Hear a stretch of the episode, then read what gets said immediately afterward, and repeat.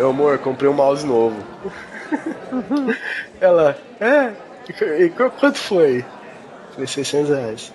Caralho! Ela, quanto? Falei, 600 reais. 600? Ela, é, comprei aquele... É, aquele... Mamba? É, o Mamba. Mas eu, tenho, eu tenho da C3 Tech mesmo de jogo, eu paguei 120 lá na Campus Party 2011. Aí, ele veio com um computador na ponta.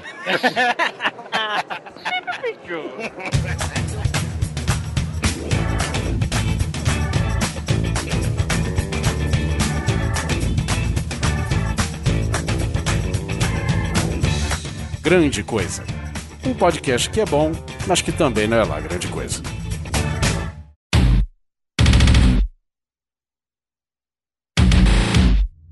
E sejam bem-vindos a mais um Grande Coisa! Pipipitiu! O meu. no meu é. Esse daí é só pra demarcar a conversa em off aqui. Como é que é? A versão Smoke Pipipichu? a gente tem a versão. A gente trouxe hoje a versão do Guizão Pipipichu pra gravação. E é ele, Smoke da taberna. É. E aí, e aí, e aí? Eu sou, sou o pipipichu do, do Guizão, meu amigo. Pô. E esse daí é ruim de baixar, hein? É pesado, rapaz. Ocupa a banda toda. Falamos do pirata, vamos falar do original, né? Guizão. Boa noite, senhoras e senhores. E dessa vez vai, hein? Dessa vez, depois de três dias, cinco falhas de conexão e uma chuva de granizo. É, e 25 quilômetros andado em busca de um sinal Wi-Fi aberto. Estamos aqui também com o nosso camarada estreando aqui no Grande Coisa, Felipe Carnage. Olá, pessoas. Primeira vez aqui no programa, é um prazer imenso gravar com essas ilustres figuras, aproximadamente 3 mil quilômetros de distância de vocês. Até com outro fuso horário, hein? Pense o, nisso. Outro fuso horário. É, tá confuso, confuso. Só duas horas de diferença só. É isso aí, hoje a gente vai falar do que, Guizão? Nós vamos falar da retrospectiva 2012 do cinema. Afinal, eu acho que, como ex-membros do Nerd Drops, a gente tava devendo, né? Porque a gente noticiou tudo isso e na hora que foi tudo pro cinema, a gente parou de gravar o Nerd Drops. A gente noticiou tudo isso há anos, com anos de antecedência, né? E voltamos depois dos nossos comerciais.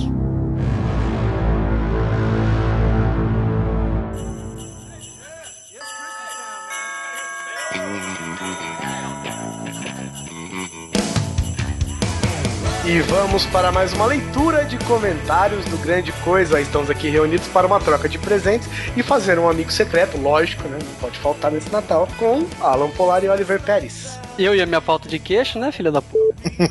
é, o ruim é você transplantar o queixo e ele rejeitar o corpo, né? Você faz um implante de cabelo aí também, desgraçado. Esse é o seu presente. Se rejeitar o corpo, só vai andar uma peruca ambulante. E antes de ingressarmos para essa belíssima e altamente educada leitura de mês, preciso dar alguns recados para os nossos queridos ouvintes. Primeiro recado que eu participei do episódio 69 do Paranerdia, e é lógico que episódio 69 não podia ser nada diferente. Foram sobre fetiches. Fetiches sexuais. Guizão tá um especialista. Eu vou, eu vou começar a cobrar pela participação do Guizão nos outros casts, viu, cara? Tá ficando muito abusado, cara. Cobro por arroba, hein?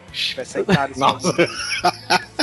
Esse é o cara que vale o próprio peso, né, cara? E sabedoria pra cast. Outra coisa, galera, eu queria pedir encarecidamente para vocês o seguinte: a gente tem a página do Grande Coisa lá no iTunes. Agora nós temos, né? Antes era diretamente você assinava no, no iTunes, mas pelo feed do site. Agora você pode procurar o iTunes, ou você pode procurar o Grande Coisa diretamente no iTunes. A gente vai estar tá lá com os episódios. Ah, eu queria pedir. Pra... enfim, hein? É, pense você. E eu queria pedir para vocês, gente, aproveita lá, faz um. É, dá uma nota pra gente, faz um ranking, escreve um reviewzinho, não um review, né? Escreve um comentáriozinho sobre o que você acha do cast, porque quanto mais notas a gente tiver, mais comentários, a gente ganha um pouquinho mais de destaque, mais pessoas ouvem e melhora para todo mundo, melhora pra gente, melhora para vocês. Então, não se esqueçam lá, acesse lá a, a iTunes Store, procure por grande coisa, vai estar tá lá a foto do coisa, lindo, amarelinho lá. Vocês clicam, dão a sua notinha, escrevem um comentáriozinho, não precisa ser nada grande, não precisa ser nada muito rebuscado, né? É só uma coisinha ou outra, se você quiser, claro, mas a gente gostaria mesmo que vocês dessem uma nota nota pra gente lá, pra que a gente entre num destaque, a gente ganhe um pouco mais de visibilidade dentro da iTunes Store. Torcendo pro Vaticano falar mal, porque assim a gente ganha um jabá fera, né? Os Vaticano falam mal aí na hora, né? Até o Dan Brown vai querer escrever sobre a gente. Vamos, vamos abrir a, a seita do unicórnio. Aí com certeza vai ter o Vaticano pra falar mal. Aproveitar, né, que esse Papa Novo tá falando mal de Deus e o mundo. Literalmente. É, de Deus ele não tá falando mal ainda, né? Ainda bem, né? Não vai falar mal do ganha-pão. Então. É.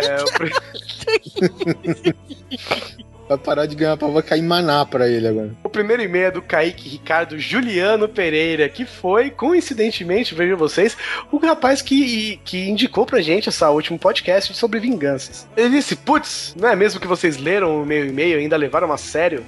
Bom, sim, daquele jeito, né? Cara, s- s- não só nem imaginava que falariam de músicas, mas como falaram de muitas músicas. Fui obrigado a caçar a música Boy Named Sue, culpa de Oliver Pérez, lógico, para ouvir que só na descrição de vocês matou a pau, mas a interpretação é realmente hilária, o Cash leva todo o crédito nessa. Na área de cinema, a exemplos de filmes de plot twist, recebi dicas inacreditáveis de como esse código de conduta, na qual nunca dei a devida atenção, além dos obviamente clássicos listados com ênfase em Sleepers, Kill Bill, Old Boy e Conde de Monte Cristo. É isso aí, coisas. Considero o meu presente de Natal entregue, já que me ouviram, e desejo a todos vocês aí, Polar, Guizão, Oliver Sucineto, um ótimo final de ano, e desde já muito grato por terem voltado ativa. Abraços. Kaique, a gente que agradece. Feliz Natal pra você. Feliz, não sei, cara, o que você acreditar que seja comemorado no dia 25 de dezembro, senão vai ser uma- mais uma terça-feira, né? Feliz sobrevivência ao fim do mundo, né? Feliz sobrevivência, olha só, gente! Achievement Unlock. Achievement, cara, eu- eu tenho um achievement pra vocês na página do Grande Coisa do Facebook. 2012 Gs, só mais um apocalipse. O duro que quando eu vi o seu badge lá, cara, na hora eu escutei o barulhinho do Xbox fazendo tchulu, sabe? Ah, gente, vamos ser sinceros, compartilha lá, porque esse foi o achievement mais fácil que vocês já ganharam na vida de vocês. Ou seja, você não precisou fazer nada, você só precisou estar vivo. Só precisou acordar no dia 22. Só isso você precisou fazer. Co- Como se não bastasse, né? Falaram que não, não era na virada do dia e que era 11 horas e 11 minutos, mas também passou em nada, né? Não, foi no fuso horário. Fuso horário do México. Puta que pariu. Tinha, tinha lugar que nego já tava comemorando o ano novo e os negros ainda Teve- acreditando que o mundo ia acabar, velho. Você viu que eu achei engraçado também, cara? Que que, que foi? Ah, que o calendário maia acabava no dia 21. Então, na verdade, o fim do mundo era dia 22, tá ligado? Então, tipo assim, todo esse tempo a gente tava no dia errado aí. Então vamos agora aos nossos comentários. Primeiramente, vamos mandar um abraço para o Rafael Smoke, que mandou aqui por um breve momento. Achei que vocês não falariam de O Troco de Mel Gibson, cara. Se não tivesse o troco de Mel Gibson, não seria um cast sobre vingança. Sabe o filme que a gente esqueceu? É. O Gladiador. Puta que pariu, velho! O meu nome é Maximus Décimos Merídios e eu vou ter a minha vingança nesta vida ou na próxima. Puta que pariu, cara, hein? E que frase também, né? O cast ficou foda. Sobre a música de vingança, temos a Revenga do System of a Down. System of a Down, exatamente. Que a letra não faz muito sentido, até porque a gente também não entende nada. Mas dá pra entender que o cara da música está bem puto com alguma Clementina, cara. Pior que é verdade, cara. Como se as outras ele não tivesse puto o suficiente também, né? É, como se eles nunca tivessem puta. Essa é a única, né? É, o o cara tá tão puto que quando ele canta você não entende nada. Sabe quando o cara fala com muita raiva, ele fala rápido e você não consegue entender? É, cara, são, são descendentes de armenos, armênios, né? Isso. Assim, Eles têm que estar putos sempre com alguma coisa. Mais que isso, só se eles fossem do Oriente Médio, né, cara? Vamos então é isso aí. Abraço, Rafael Smoke, nosso parceiraço aí de sempre. Que por sinal está neste cast, Exatamente. ocupando a cadeira do Polar. Ficou meia bamba a cadeira, viu, Polar? Mas a gente dá um jeito depois. Dá um aperto, né, velho? Um abraço também pro Haddock Lobo, que deixou algumas indicações aqui, né? E disse que, que a gente. que ninguém nunca se lembra que Jason de Sexta-feira 13 também é um filme de vingança. Aliás, acho que era bom a gente anotar tudo isso que a gente tá esquecendo pra ver se não saiam dois, né, velho? De repente. Ah, também tem o Gustavo Pereira como indicação aqui, ó, que ele ficou esperando a Nini e a Rita. Tá mesmo, cara. Me serve, vadia! Isso, isso vai ficar marcado, né? Falando vadia na novela das oito. Um abraço para Letícia Ribeiro, nunca a vi por aqui, então seja bem-vinda, né? Parabéns pelos casts, muita diversão e desinformação e grande nível de rage. Mentira, a gente nunca tá nervoso, cara. Somos pessoas calmas, comedidas. E a nossa raiva é que diverte vocês também. É engraçado que quando a gente começou a falar com raiva, é que o pessoal começou a gostar mais, né, velho? Um abraço para o Alisson001 Underline. E pros Kazinski também, que ambos estão baixando.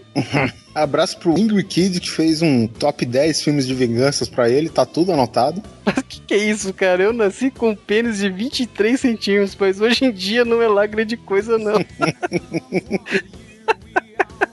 De qualquer forma, deixa uma listinha especial. Cara, que lista gigante que ele fez, velho. Muito boa. Legal a observação dele. Eu, ali eu coloquei era pra ser rola, mas meu corretor automático mudou pra pênis. Puta. É que já tá anotada essa sua lista aqui. Com certeza a gente vai. Não vai ter jeito, a gente vai ter que ter um dois isso aqui, porque ficou muita coisa boa de fora. A gente agradece a indicação de todo mundo. Todo mundo, e muita gente falou da trilogia da vingança, né? A gente só falou de um dos filmes. Um abraço também para o Frank Castle, que deixou uma ótima dica aqui, que a gente acabou deixando passar mesmo, né? Que é o filme do. que é o Sudden Impact, que parece que no Brasil aqui ficou como Impacto Súbito, né? Que é o quarto filme da franquia Dirty Harry com Clint Eastwood. E conta aqui o plot e também tá anotado, cara. Não vai ter jeito, a gente vai ter que fazer o filme. Vai ter que fazer um segundo sobre isso, cara. Eu, eu achava legal aquela ideia que o Clint Eastwood ia fazer o, o Jonathan Kent, cara, o pai, o novo, novo pai do super-homem, cara. Ia ser o justiceiro que voa, né, cara? Aquilo ia ser foda pra caramba. O, o filho voando por cima e ele atirando por baixo. Muito bom. Mas ficou com o Kevin Costner, né, no final das contas. achei meio frouxão por enquanto, cara. É, Vamos ver, né? É, vai morrer logo mesmo, dane -se. E por último, um abraço pro ALX, um comentarista de vários podcasts, agora tá aqui também visitando grande coisa. Caras, muito boa seleção sobre vingança. E o pior é ter que assumir que ainda não li nem assisti V de Vingança. E as discrepâncias fazia dois meses que queria encaixar essa palavra em um comentário. Entre a HQ de The Walking Dead e a série, estão quase me fazendo ler o gibi. E desculpem, vou morrer falando gibi.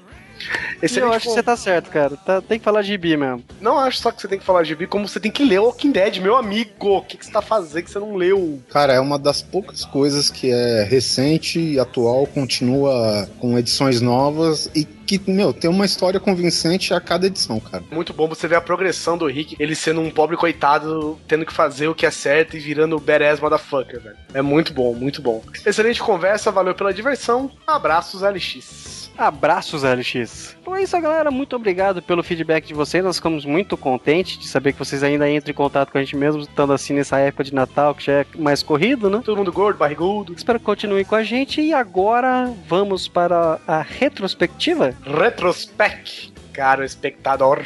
Lembrando mais uma vez que é a parte 1, né? Então agora, essa quinta-feira, dia 27, está saindo a primeira parte e no dia 31, segunda-feira, sai a segunda parte. Então é isso e vamos para o cast.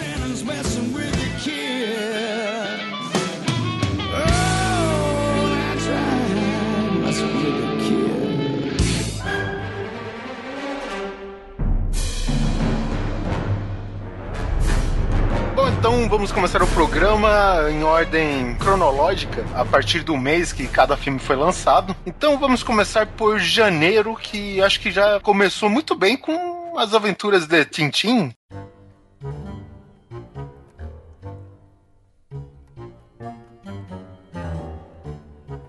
Um filme de Peter Jackson e de Steven Spielberg, velho. Mas e, e, aí, ficou só acreditado o Steven Spielberg, né? É porque eu acho que o, o foi, foi, porque foi direção do Steven Spielberg, não foi? Como, como diretor, sim. E era um, era um filme que prometeu demais, né, cara? Vinha com a ideia de revolucionar na captura 3D e etc.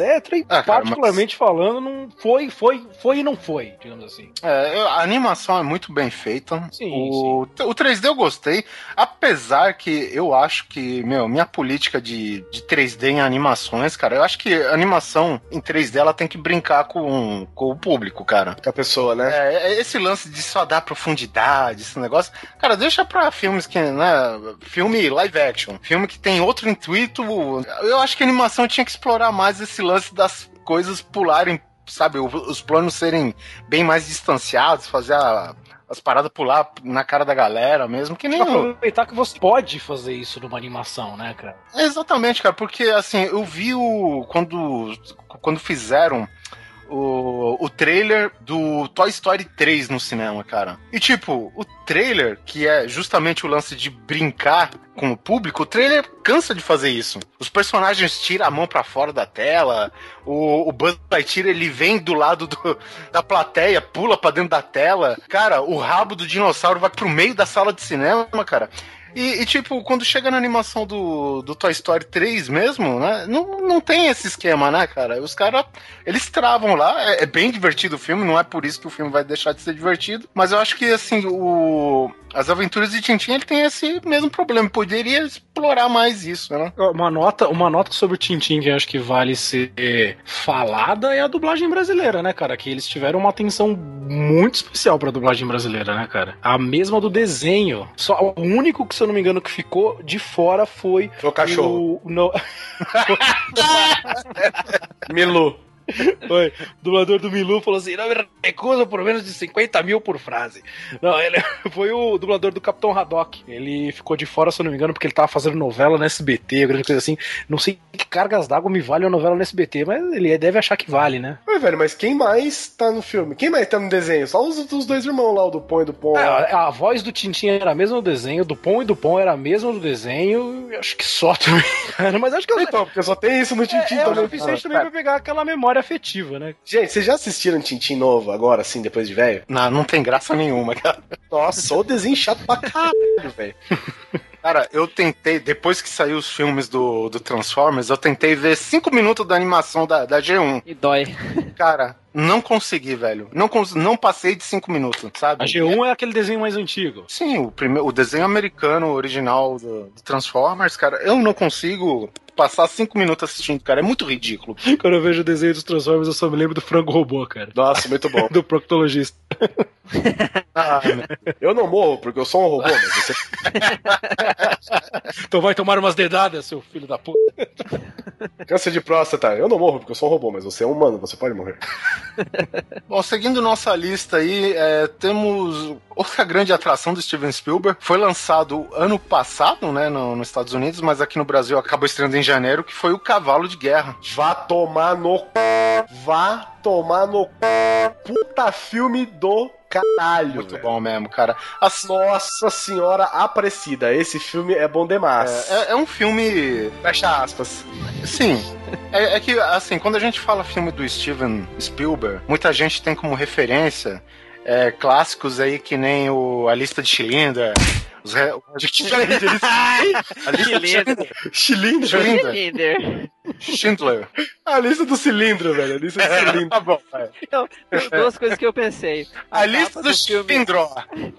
A lista de Schindler e aquelas, por exemplo, a capa do, do filme do Cavalo de Guerra, aí a crítica assim, puta filme do caralho. Nossa senhora. Aí eu acho Guizão, grande coisa. Guizão, é, grande coisa. coisa, vírgula, grande. Aquele escrito, não, Hopper de Everett, não sei o que. Nunca vi esses caras na vida, mas tudo bem. Two thumbs up, né? Que é os caras. É, two thumbs up. É. 9 de 10. Mas assim, é, pegando os grandes clássicos do, do Spielberg, né? Ultimamente, inclusive os que, que pegam mais com o tema de guerra, que, que também mexe né, nesse filme aqui. Assim, ele não é um filme muito, né? Que, que mergulha muito num, num roteiro bem elaborado, não, cara. Ô, louco, velho. Claro não, não. Pera aí. Vírgula, né? Porque basicamente o filme segue a vida de um cavalo, a trajetória da vida de um cavalo, cara. Porra, velho, cavalo de fogo aí, maior sucesso. Nossa. Pô, claro, né, cara? Pô, como eu vou esquecer disso? Esse aqui tinha um fogo no rabo, né, velho? Não tirou. Conta basicamente o, a vida de um moleque da roça. É, é, aquela velha história, né? De pais endividados que tem uma terra que não é fértil. Ai, Chega que até... susto. Ai, que susto. É aquela velha história do garoto do sítio com seu cavalo, barranqueando. Endividado fora no sítio. É.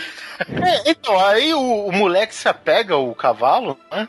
Porque ele é, consegue salvar até o, o terreno lá, né? Ele consegue arar o, as terras, né? Que, que são consideradas ruins pra caramba lá. Tá? E ele se apega muito ao cavalo e o, meu, a miséria do, da família leva a vender o cavalo. E, tipo, o, os dois têm o mesmo destino, né? Que é pra Primeira Guerra Mundial. E as, a vida dos dois segue em paralelo, né? Cada qual com seu problema na guerra. E é muito legal porque o cavalo vai passando de mão em mão na Primeira Guerra. É. E, tipo, ele inspira o bem nas pessoas, né, cara? Isso que eu achei muito foda no filme. E, inclusive, tem a cena, né? A famosa cena da guerra. Das trincheiras, né? Das trincheiras, cara, que o cavalo. Que é uma puta fotografia, né? Que o cavalo tá escapando do, do, dos tiros de guerra, né? Aquela coisa dele pulando por cima das trincheiras, cara, que é uma cara, mágica cena, assim, sabe? No final ele acaba se se enrolando num arame farpado, cara, sabe? Entrando na carne dele, toda aquela coisa. E quando dois soldados, um de cada lado, velho, resolve ajudar o cavalo, velho. Sabe, eles começam a discutir, não, como que a gente arrebenta aqui pra não, machucar tanto o animal e não sei o quê. Cara, soldados oponentes, cara tentando, assim, salvar um cavalo, velho. E é legal que o filme, ele, nessa, nessa cena, junta todo mundo, né? Tipo, junto o capitão de um time, o, o, o, comandante do outro, assim. Aí eles ficam se olhando, aí o cara aí. Ninguém vai lá? Aí alguém, sabe, levanta um, assim. Você não tem um alicate? Oh, traz o alicate aí! Nossa, é muito bom, cara, é muito legal, muito. E o moleque tem um, um, um assovio, né? Que chama Isso, o cavalo, é, assim, é. ele chamar o cavalo. Porque ele acaba se ferindo na guerra, né? E, e o pessoal, pô, eu tenho um cavalo lá que tá dando trabalho, não sei o que, não sei o que. Aí o moleque começa a ouvir a descrição do cavalo. Fala, cara, não é possível que o meu cavalo ele começa a subiar lá, que ele subiu com as mãos em concha, né? É. E, puta, cara, é muito foda o filme, cara. É, eu acho que já, já foi de que escancarou como um dos melhores filmes do ano aí. E a gente recomenda muito. Você vê, não vamos falar todo o filme aqui, que acontece muita coisa legal assim, mas, meu, recomendado. Próximo filme, Sherlock Holmes, O Jogo das Sombras. E aí? É elementar, meu cara, Watson. Sequência do filme de 2009, com Robert Downey Jr. como o Sherlock Holmes versão Kung Fu. E Watson, né, na... Na, na versão de Diló. Na versão de Diló de sempre, né? De, de Lord C. Cara, eu, sinceramente, tão chato quanto o outro, na minha opinião. Eu detest, detestei esses filmes do Sherlock Holmes aí, do, do Robert Downey Jr., cara. Eu achei, eu achei esse Sherlock Holmes muito afetado, cara. É, exatamente isso que eu ia falar, cara. Essa sequência, ela, assim, ela é mais do mesmo do primeiro filme, né? Só que ele tá mais afetado, mais Kung Fu, sabe? Mais Jack Chan, não digo nem Kung Fu, tá quase um Jack Chan ali, cara. E, e um semi-Homem de Ferro ainda, tem essa. Foi que nem Piratas do Caribe, né? Eles pegaram uma, uma, uma parte que conquistou o público e foram, e foram exagerando conforme o filme foi passando. Que nem o primeiro filme Jack Sparrow era legal pro caralho. Ah, cara, é, mas o, o Smoke falou um negócio que ele tem razão, cara. Depois do Homem de Ferro, ah, Robert é. Downey Jr. só faz Tony Stark em qualquer exato, filme, cara. cara Na verdade, ele guardou o Robert Downey Jr. e agora ele é Tony Stark. é, é, tempo integral, né, cara? Ele tem que é. interpretar o Robert Downey Jr. agora, né? É. Cara, pô, Robert Downey Jr. já fez Chaplin, né, cara? Agora ele não consegue sair é? do Tony Stark, cara. Quer dizer, ele é bom, papéis com bigodinho é com ele mesmo, né? é, não, não, o filme não é de se jogar fora, mas ele é mais do mesmo referente ao primeiro filme. Tudo bem, ele traz o grande vilão do Sherlock Holmes, que é o Moriarty, etc e tal, mas no fim das contas, o tal do jogo das sombras era aquela coisa toda, assim, não sei. É, é porque eu, eu, eu, confesso que eu dormi no filme, cara, umas duas ou três vezes. é, eu... Aí eu acordava, hum, tava explodindo alguma coisa, ah, legal. assistindo mais um pouco. E... Não, não, mas é de dar sono mesmo, cara. É. Os dois filmes, os dois filmes. É, esse eu achei pior ainda, o Jogo das Sombras, né, o mais novo. E, e, ainda o Sherlock Holmes, ele não só sabe Kung Fu, como ele é ninja, né? Ele se disfarça, é. dá com a parede, com as cortinas. Ah, com confeito de bolo também? Né? É, isso é uma confeito de bolo do Hunger Games, cara. Ele fica azucrinando o Watson, né, com, com essas, esses disfarces dele, cara. É foda. Não, é, o, ele fica é bullying no Watson o filme todo, cara. O filme é. todo. O que eu acho legal do, do Sherlock Holmes é aquela hora que ele fala o que, que ele vai fazer quando vai brigar com alguém, sabe? Canta a jogada, né? É, isso eu acho muito legal, cara. É uma aventura passageira. É um filme que se passar numa tela quente, a temperatura máxima de domingo, senta e assiste, mas assim, não é de se comprar DVD, não é de se esperar, recomendar, não, você não pode perder. Foi um filme que passou. Passou pela programação e quem viu, viu, quem não viu, não perdeu nada. Ainda em janeiro, para quem curte, tem os Descendentes aí com George Clooney, acho que ganhou o Oscar por esse filme, né? Ganhou. Que é um filme, digamos assim, típico para ganhar o Oscar, né? Só não é de holocausto, né? é, nem de puta, e nem de drogado, e nem de deficiente, né? É, temos Millennium, Os Homens que Não Amavam as Mulheres, né? Mais uma adaptação da o que, que é? Sueco original? É, Stig Larsson. E ainda Dois Coelhos, Brasileiro e Alvin os Esquilos 3. Algum comentário sobre Alvin os Esquilos 3? Oh, não. os Beleza. Dois Coelhos, quem assistiu Os Dois Coelhos dizem que é uma viagem de ácido foda, né, cara? É um videoclipe é. gigante, né, cara? I'm back. What is it, Precious? The name's Bond. Tell me where the Then You have my permission to die. Em fevereiro, o melhor mês do ano. Muito filme foda, começando com Star Wars Episódio 1, Ameaça Fantasma 3D, George Lucas, seu filho de uma 3D, mas 3D seria o quê? A mesma merda na sua cara agora. Eles jogam bosta na sua cara. Mas diz que o é que, 3D é... do filme é uma merda. É lógico que o 3D tá uma merda. O filme é uma merda, caralho. ah, cara, toda vez que eu vejo esses relançamentos de Star Wars, eu lembro do, do Glove Boots, cara. Aquele, aquele, sai, aquele canal do YouTube lá, os caras falando que todos os filmes agora vão ser verticais e o George Lucas vai lançar de novo a trilogia vertical do Senhor dos Star Wars. Tem, tem mais espaço pra baixo pro Anakin fazer pirueta, hein? Porra.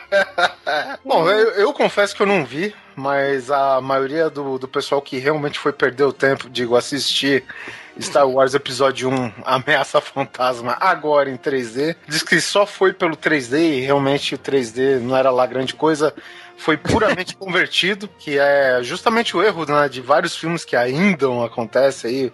A gente já sabe que isso não funciona, ninguém Não funciona, não funciona. É, a gente sabe, cara, que pelo fato de ser já um filme já feito, ele não foi feito em 3D. É um filme de 99. Então, quer dizer, ele vai passar por um processo de conversão. Eu imaginava que o Lucas ia pegar frame by frame, mas não, cara. Ele pega aquele, baixa um programa pipipitiu e faz a conversão em 3D é, do, do seu é, cara, cara, convert, convert to MP3, né? Convert 2 é, Convert to 3D, né, Caramba, velho? Cara, Esse é o programa. Você esperou demais o George Lucas, hein, cara? Achar que ele ia converter frame por frame ele tá um pouco se fudendo, cara. Não, mas, cara, eu vou falar. Quando a gente. Quando, quando eu via notícias, e a notícia era que o Star Wars ele ia ser convertido de novo, frame by frame, cara. Era esse o papo, sim. Ah, mas é, papo, aí sim. que tá o lance. O cara joga essa notícia e todo mundo, puta, agora eu vou ver esse negócio que vai ficar foda. Aí o cara, ha! Pegadinha malandro.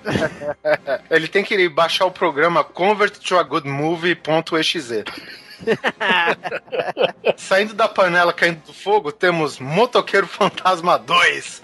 A Sprite da Vingança. É, Sprite da... da... Inclusive, eu e Smoke Guizão fizemos um trailer cast a respeito do filme, né? Sim, sim, sim. Pô, Na época a expectativa já tava baixa.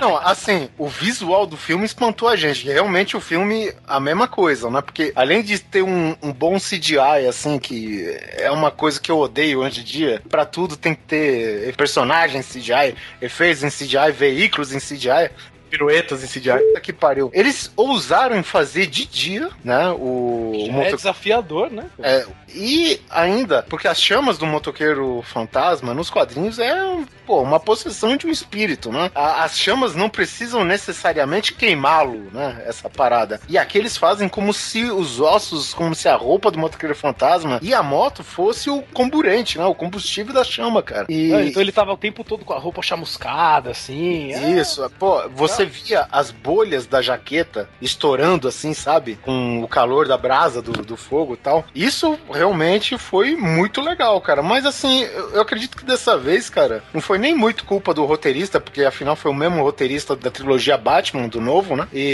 eu acho que é limitação do personagem mesmo, viu, cara? É, eu, eu acho que faltou um, um Nicolas Cage em CGI, cara, porque seria melhor do que o original. Nicolas Cage não, né? Ah, é Nicolas Cage. É Nicolas Cage. É, não, tá, eu pensei no é, Ken Reeves. Não, é, não era só a peruca dele, não, cara. em fevereiro também lançou a Dama de Ferro. Dama de Ferro, Mary Streep como Margaret Thatcher. Eu achei que era um documentário da Iron Maiden. Puta, eu vi essa vindo e não, não reparei, cara, desculpa. Eu imaginei a Margaret Thatcher com propulsores de do, do Tony Stark. Com uma coroinha em cima, né? É. Oh, to the right! Bom, papel que garantiu o Oscar dela, não, não foi isso, mas. Pra variar, né, cara? O Oscar, né? Mais um, né? Tem que comprar outra prateleira já. Apesar que o filme eu achei bem chatinho, é o tipo filme que explora mais o lado artístico da coisa toda, né? O filme pra ganhar Oscar, né, é, cara? É, mas enfim, tá aí. É, vale a pena ver a atuação da, da Mary Streep, como sempre, vale, né? Como todo filme. Ah, eu lembro de uma apresentação do Oscar que que ele que o Stanley Tucci ele vai apresentar eles e cada vão várias pessoas e o Stanley Tucci junto. E aí cada um fala de uma das indicadas ao Oscar. Né? Aí o Stanley Tucci vai falar da Meryl Streep assim, ele fala então, é, eu conversei com a academia e nós chegamos ao acordo de que o limite de indicações dos candidatos ao Oscar é de 16 indicações. Então, sinto muito, Meryl, esse ano você não pode mais participar. Eu falei, caralho, velho, 16 indicações, a mulher. É. Qualquer filme que a puta faz, ela concorre ao Oscar, velho. Eu, eu, acho que a cada 16 indicações você obrigatoriamente tem que ganhar um Oscar. É tipo, ah, é, é, tipo futebol, dois cartões amarelos, tu ganha um vermelho, tá ligado? Aí tem também a Mulher de Preto, que é o filme do Harry Potter quando entrou pros Comensais da Morte. Puta que pariu. A gente já viu um zilhão de filmes do gênero, né? Sobrenatural, com espíritos zangados, que você tem que fazer uma parada lá pra acalmar os, o nervo dos espíritos e tal. Mas o pior de tudo, cara, é ver o Radcliffe tentando atuar. Né? Isso é sobrenatural, velho, pra mim. Ele tem dinheiro, cara, não precisa mais atuar. Já fez o que tinha que fazer na vida, né? Tá bom? Tem também a teve também a invenção de Hugo Cabret e o Artista, que são dois filmes que tratam de, do próprio cinema, né? Um todo em preto e branco, cinema mudo, e ganhou o Oscar de melhor filme. Chupa essa, Idade Moderna. gerou, gerou um, gerou um um bafafazinho na época, né, cara? Porque foi aquela coisa, tipo, o filme parece que já foi encomendado pro Oscar, né, cara? Teve, muita gente falando isso, né? E outra, que também foi um tapa na cara da, da realidade, né, cara? Enquanto a gente tá vendo avatares, Prometeus e milhões de CGIs e não sei o que lá, chega um cara com um filminho simples de fundo de quintal, digamos assim, não digo na qualidade do filme, mas digo na produção, que era como era feito basicamente os filmes de antigamente, o cara me vai dar um soco na cara de todo mundo, cara. É, mas você sabe que quem escolhe os filmes do Oscar não somos nós, né? São é. as meia dúzia de magnata. Os vovozinhas e vovozinhos da academia. É, exatamente. É os né? lá. Mas o, o Cabré foi um. Foi uma espera no ano, né, cara? Por causa seria o primeiro filme do Scorsese, 3D, etc. E eu, na minha opinião, não decepcionou tanto. Ele foi muito vendido como um filme mais que atraria, atrairia o público infantil, né? E não foi bem por aí. E era, ele foi vendido como um filme de fantasia também, né? É, na verdade, é. na verdade, de fantasia mesmo, assim, tinha só aquelas citações ao, ao, ao Melier lá. Isso, é. é. é. uma, digamos, uma ficção. Que, que nem eles fazem hoje, né? Com ficção histórica. Sim. Né? Eles pegam personagens que realmente existiram, que realmente passaram por tal situação. Então, né? colocaram o, o Georges Méliès, cara, que fez o Man in the Moon, né? O clássico lá de. É o primeiro cara que fez efeitos especiais aí em, em filmes, né, cara? Matar marcianos com guarda-chuvas, velho. Isso é... é... é. foda, né? Jogar um foguete no olho da lua não é pouca coisa, não, cara. Ele mixa, né, com, com a história aí do, do Cabré, que é o moleque que vive na, na ferroviária, o que que é, né? Uma estação é, ferroviária. É, ferroviária, isso. É, temos Sacha, o Sacha Baron Cohen, né? O nosso Borá, que é, é, um cara tão escroto, né? Que ninguém liga pelo fato dele chamar Sacha. Vocês perceberam isso? É. Pior que é, meu.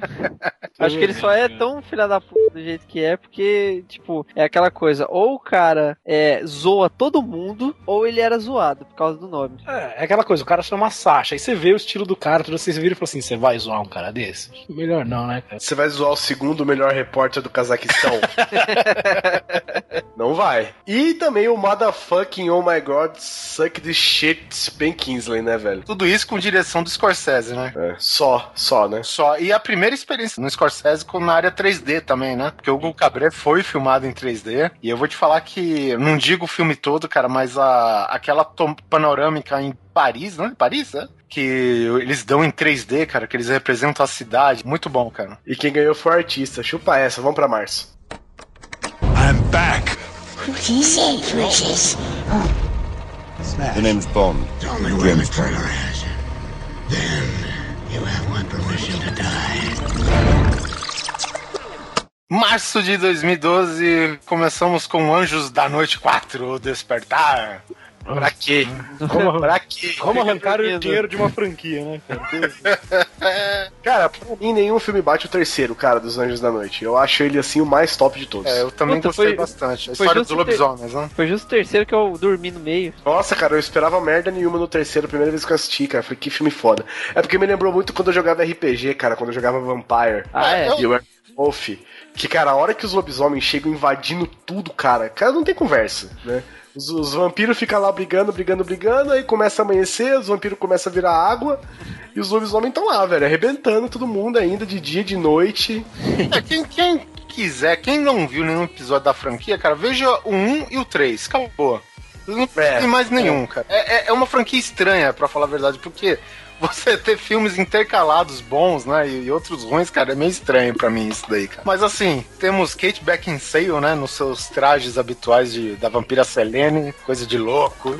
Sejamos sinceros, a única coisa que importa no filme é essa. É, Né? a única Não, coisa que não. importa. E eu vou te falar que no, no 3, que ela não está, né, foi substituída a altura, né, velho? Ah, foi, é. foi. Que foi a Rona Mitra, né, velho, que fez Puta, a, também. O prequel, na verdade, que é, né? O terceiro é um prequel do, do primeiro e do segundo. Kate Beckinsale, cara, o, o arara de figurino dela é uma roupa de vinil e um pote de vaselina, né? que pra entrar naquilo lá, meu irmão, É, vaselina, pé de cabra, 3 kg de talco, velho, vai que vai. bolinha de rolimã, tá valendo qualquer coisa, velho. Qualquer coisa. Seguindo aqui, Poder Sem Limites. Trailer 100%, filme 10%. Cara, eu dou nota 6 pelo esforço do filme, porque assim, é, é aquela velha questão do filme com câmera handheld, né? Que, e agora, tipo, é como se fosse X-Men filmado por vlogueiros. Cara, A, a a melhor coisa a se dizer de Poder Sem Limites é que é a melhor adaptação pro cinema de Akira. Então eu vou concordar com você. Eu ouvi muito, eu discuti isso com muitos amigos, eles, cara, você tem que entender que foi uma homenagem, porque o autor era fã e tudo mais.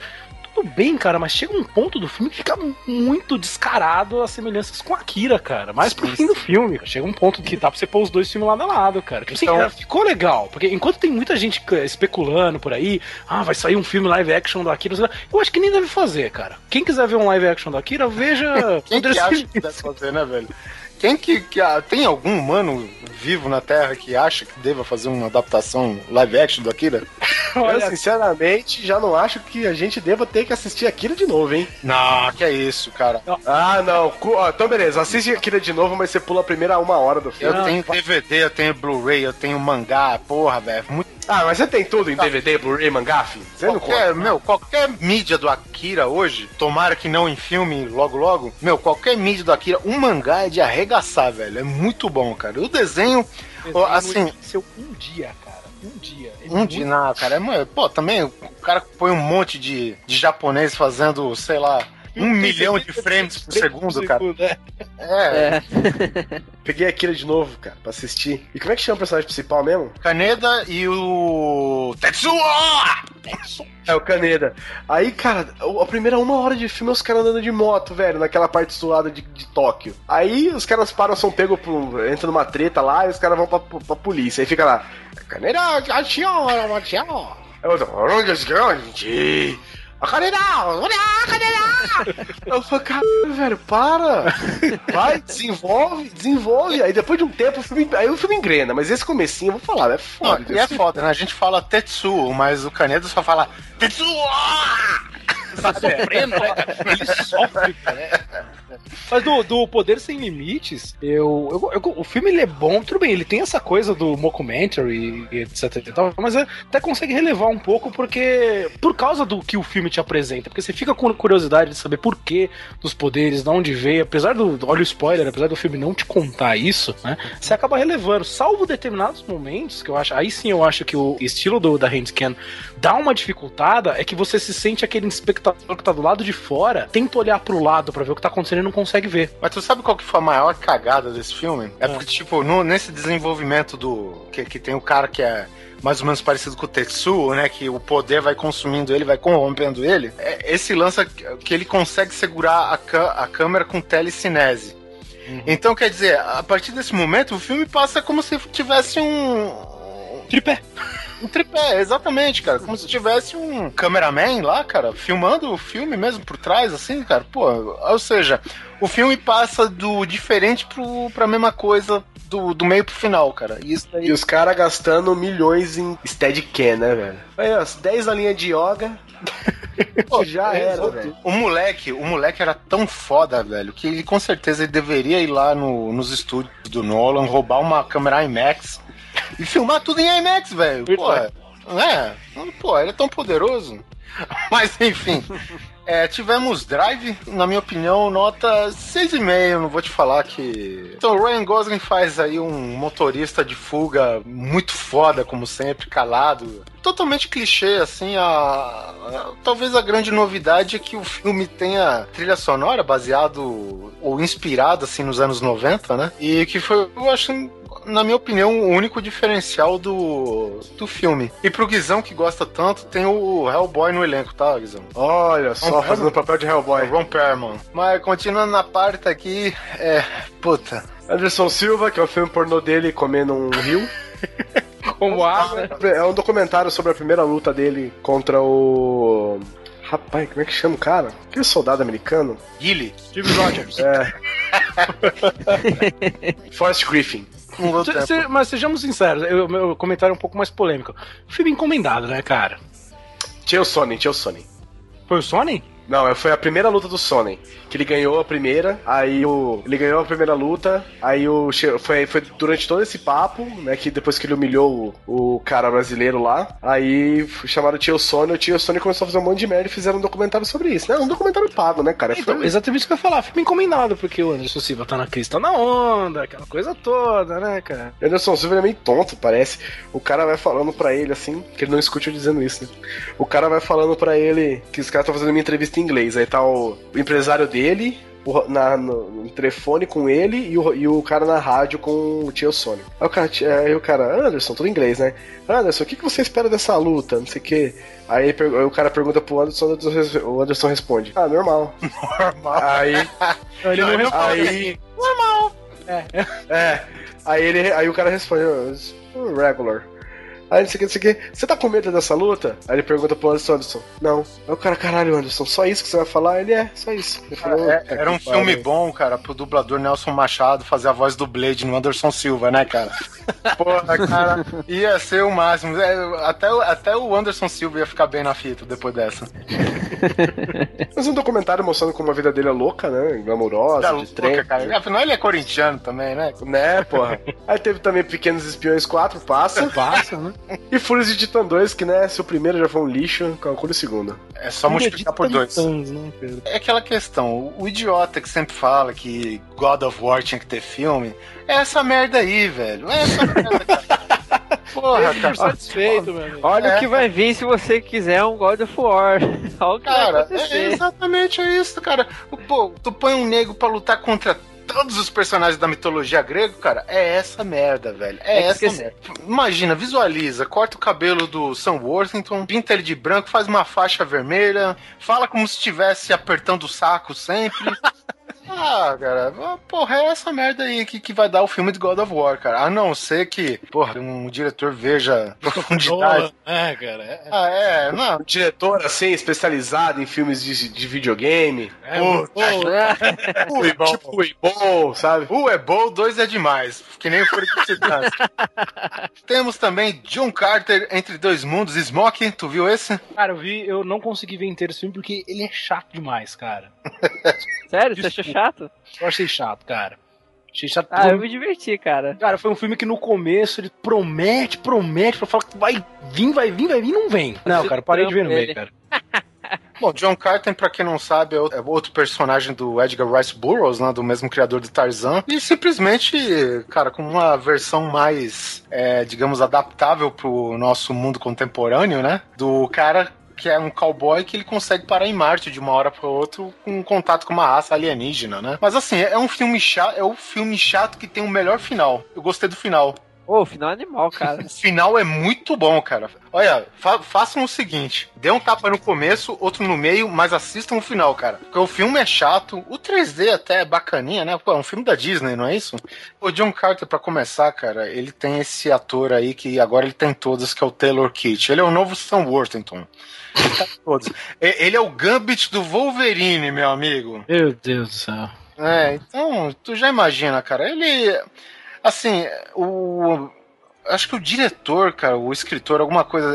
Acho que é diretor do Narnia, alguma coisa assim. É, é um cara da Guerra Civil americana que ele consegue ser teletransportado pro Marte e lá ele tem loucas aventuras.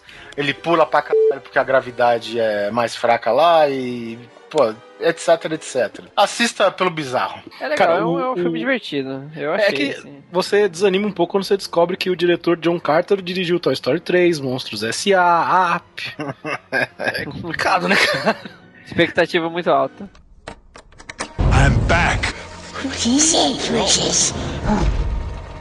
The name's Bond. Tell me where the trailer is. Then you have my permission to die. Bom, abril, ab, abril é um, acho que é um mês que vingou, né, gente? um mês em que quase ninguém conseguiu ir no cinema, né? Porque teve muito, muito cinema é, lotado. É, é, exatamente, mas vamos começar pelos piores. Bom, a gente tem Sete Dias com Marilyn, que é um filme que deu indicação pra Michelle, Michelle Williams, né? A atriz ela faz a Marilyn Monroe nos bastidores de um filme. É, foi super cotada, mas infelizmente ela foi disputar com a Mary Streep, né? Então. Coitada, né? É um filme mais arte, né? O filme de Oscar, né? Como a gente costuma falar. É, temos American Pie, o Reencontro. Alguém assistiu? Depois do terceiro. Sim, sim. Já passou. É, depois do terceiro mudou todo o elenco, né? E depois de 25 American Pies tem o reencontro e é. Meu, é, não, é, os outros filmes do American Pie saíram direto pra DVD Isso. e o único personagem original que tinha é o pai do. do daquele que tinha lá do, do primeiro é, do filme. Jason Spawn. O Jason... É, que deixa ele desconcertar toda vez. Sim. E tem a mãe do Stifler também, né? Ah, é, também, né? Apesar, apesar de ser uma, uma. Como é que eu posso dizer? Uma tentativa de reavivar a franquia ou não, né, cara?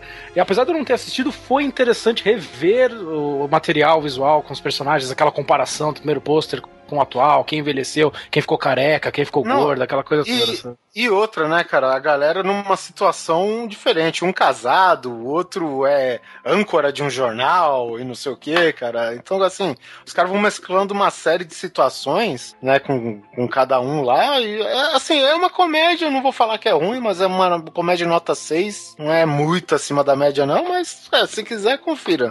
Vai na locadora Pipipitiu. Titanic 3D. Esse daí seria é. sacanagem eu falar que tem mais profundidade, né?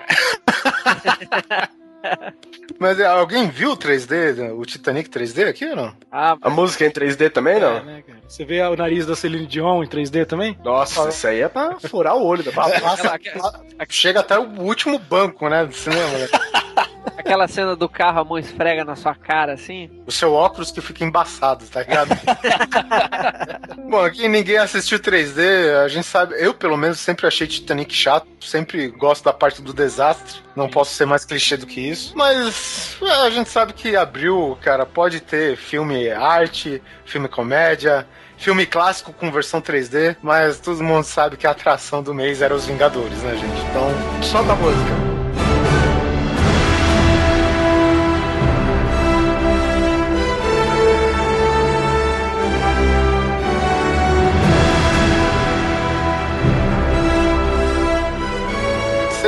Gostaram? Ô Smoking, me diz sua impressão sobre os Vingadores aí. Olha, cara, eu tive. A minha relação com Vingadores ela foi quase kármica, né, cara? Porque a época dos Vingadores foi a época do final do meu TCC, e meu TCC tem a ver com os filmes dos Vingadores, etc e tal. Então, se, se esse filme fosse ruim, acho que eu me matava no cinema, cara. Mas.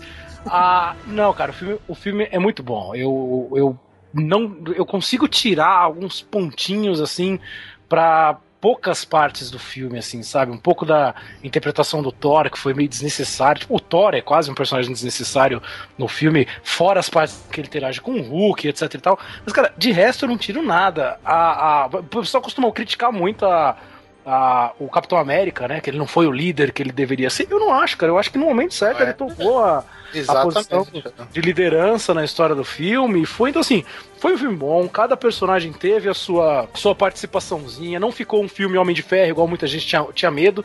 Né? Ia ser Homem de Ferro e os Vingadores o filme. E no fim não foi, todo mundo teve a sua participaçãozinha. Trilha sonora incrível. Eu, cara, eu até hoje eu na época, né, do lançamento, saiu o quê? Uns 300 podcasts falando dos Vingadores. Cara, eu, eu fiquei muito chateado de não ver ninguém falando da trilha sonora, cara. Ah, aquela música é muito bom, é cara. Animal. A trilha do final é animal também, é cara. É animal, cara. É o mesmo cara que fez a trilha do De Volta para o Futuro, cara. Nossa. Foi um filme é que. O Alan, Alan Silvestre, né, cara? Sim, sim, se não me engano, sim, sim. Cara, muito bom. Você sabia que esse Alan Silvestre, ele é irmão do criador do Darkness, cara? Você tá zoando. É, então, acho que é Max Silvestre, o desenhista. O, o, The, o The Darkness? É, The Darkness. A banda? Não. Não. Jack, Jack está...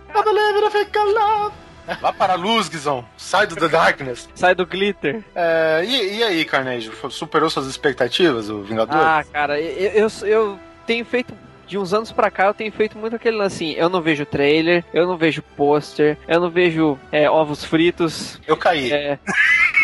tá, tá de olho fechado, caralho.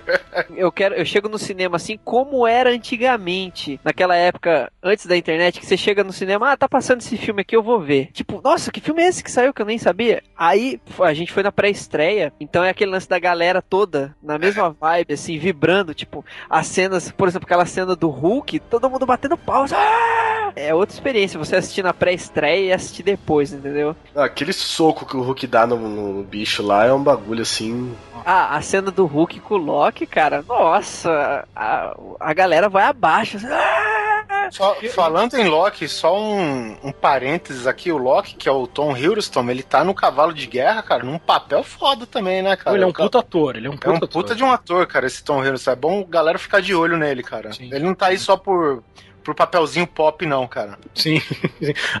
Acho que um mérito que o filme dos Vingadores ele ele teve um mérito popular, cara, porque eu fui ver duas vezes no cinema e as duas vezes que eu fui no cinema, cara, você vê, to, eu vi todo tipo de pessoa entrando no, pra ver o filme e vibrando e gostando do filme. Eu vi veinha, eu vi vovó, vi vovô, vi a tiazona com, com 15 filhos, sabe? Vi casal de namorado, vi criança, vi cara que não, não curtia quadrinhos, que não conhecia e todo mundo gostando muito do filme, cara. Isso foi um fenômeno que há muito tempo eu não vi um filme fazer isso foda. Tipo, uma das únicas coisas que me incomodou, assim, é.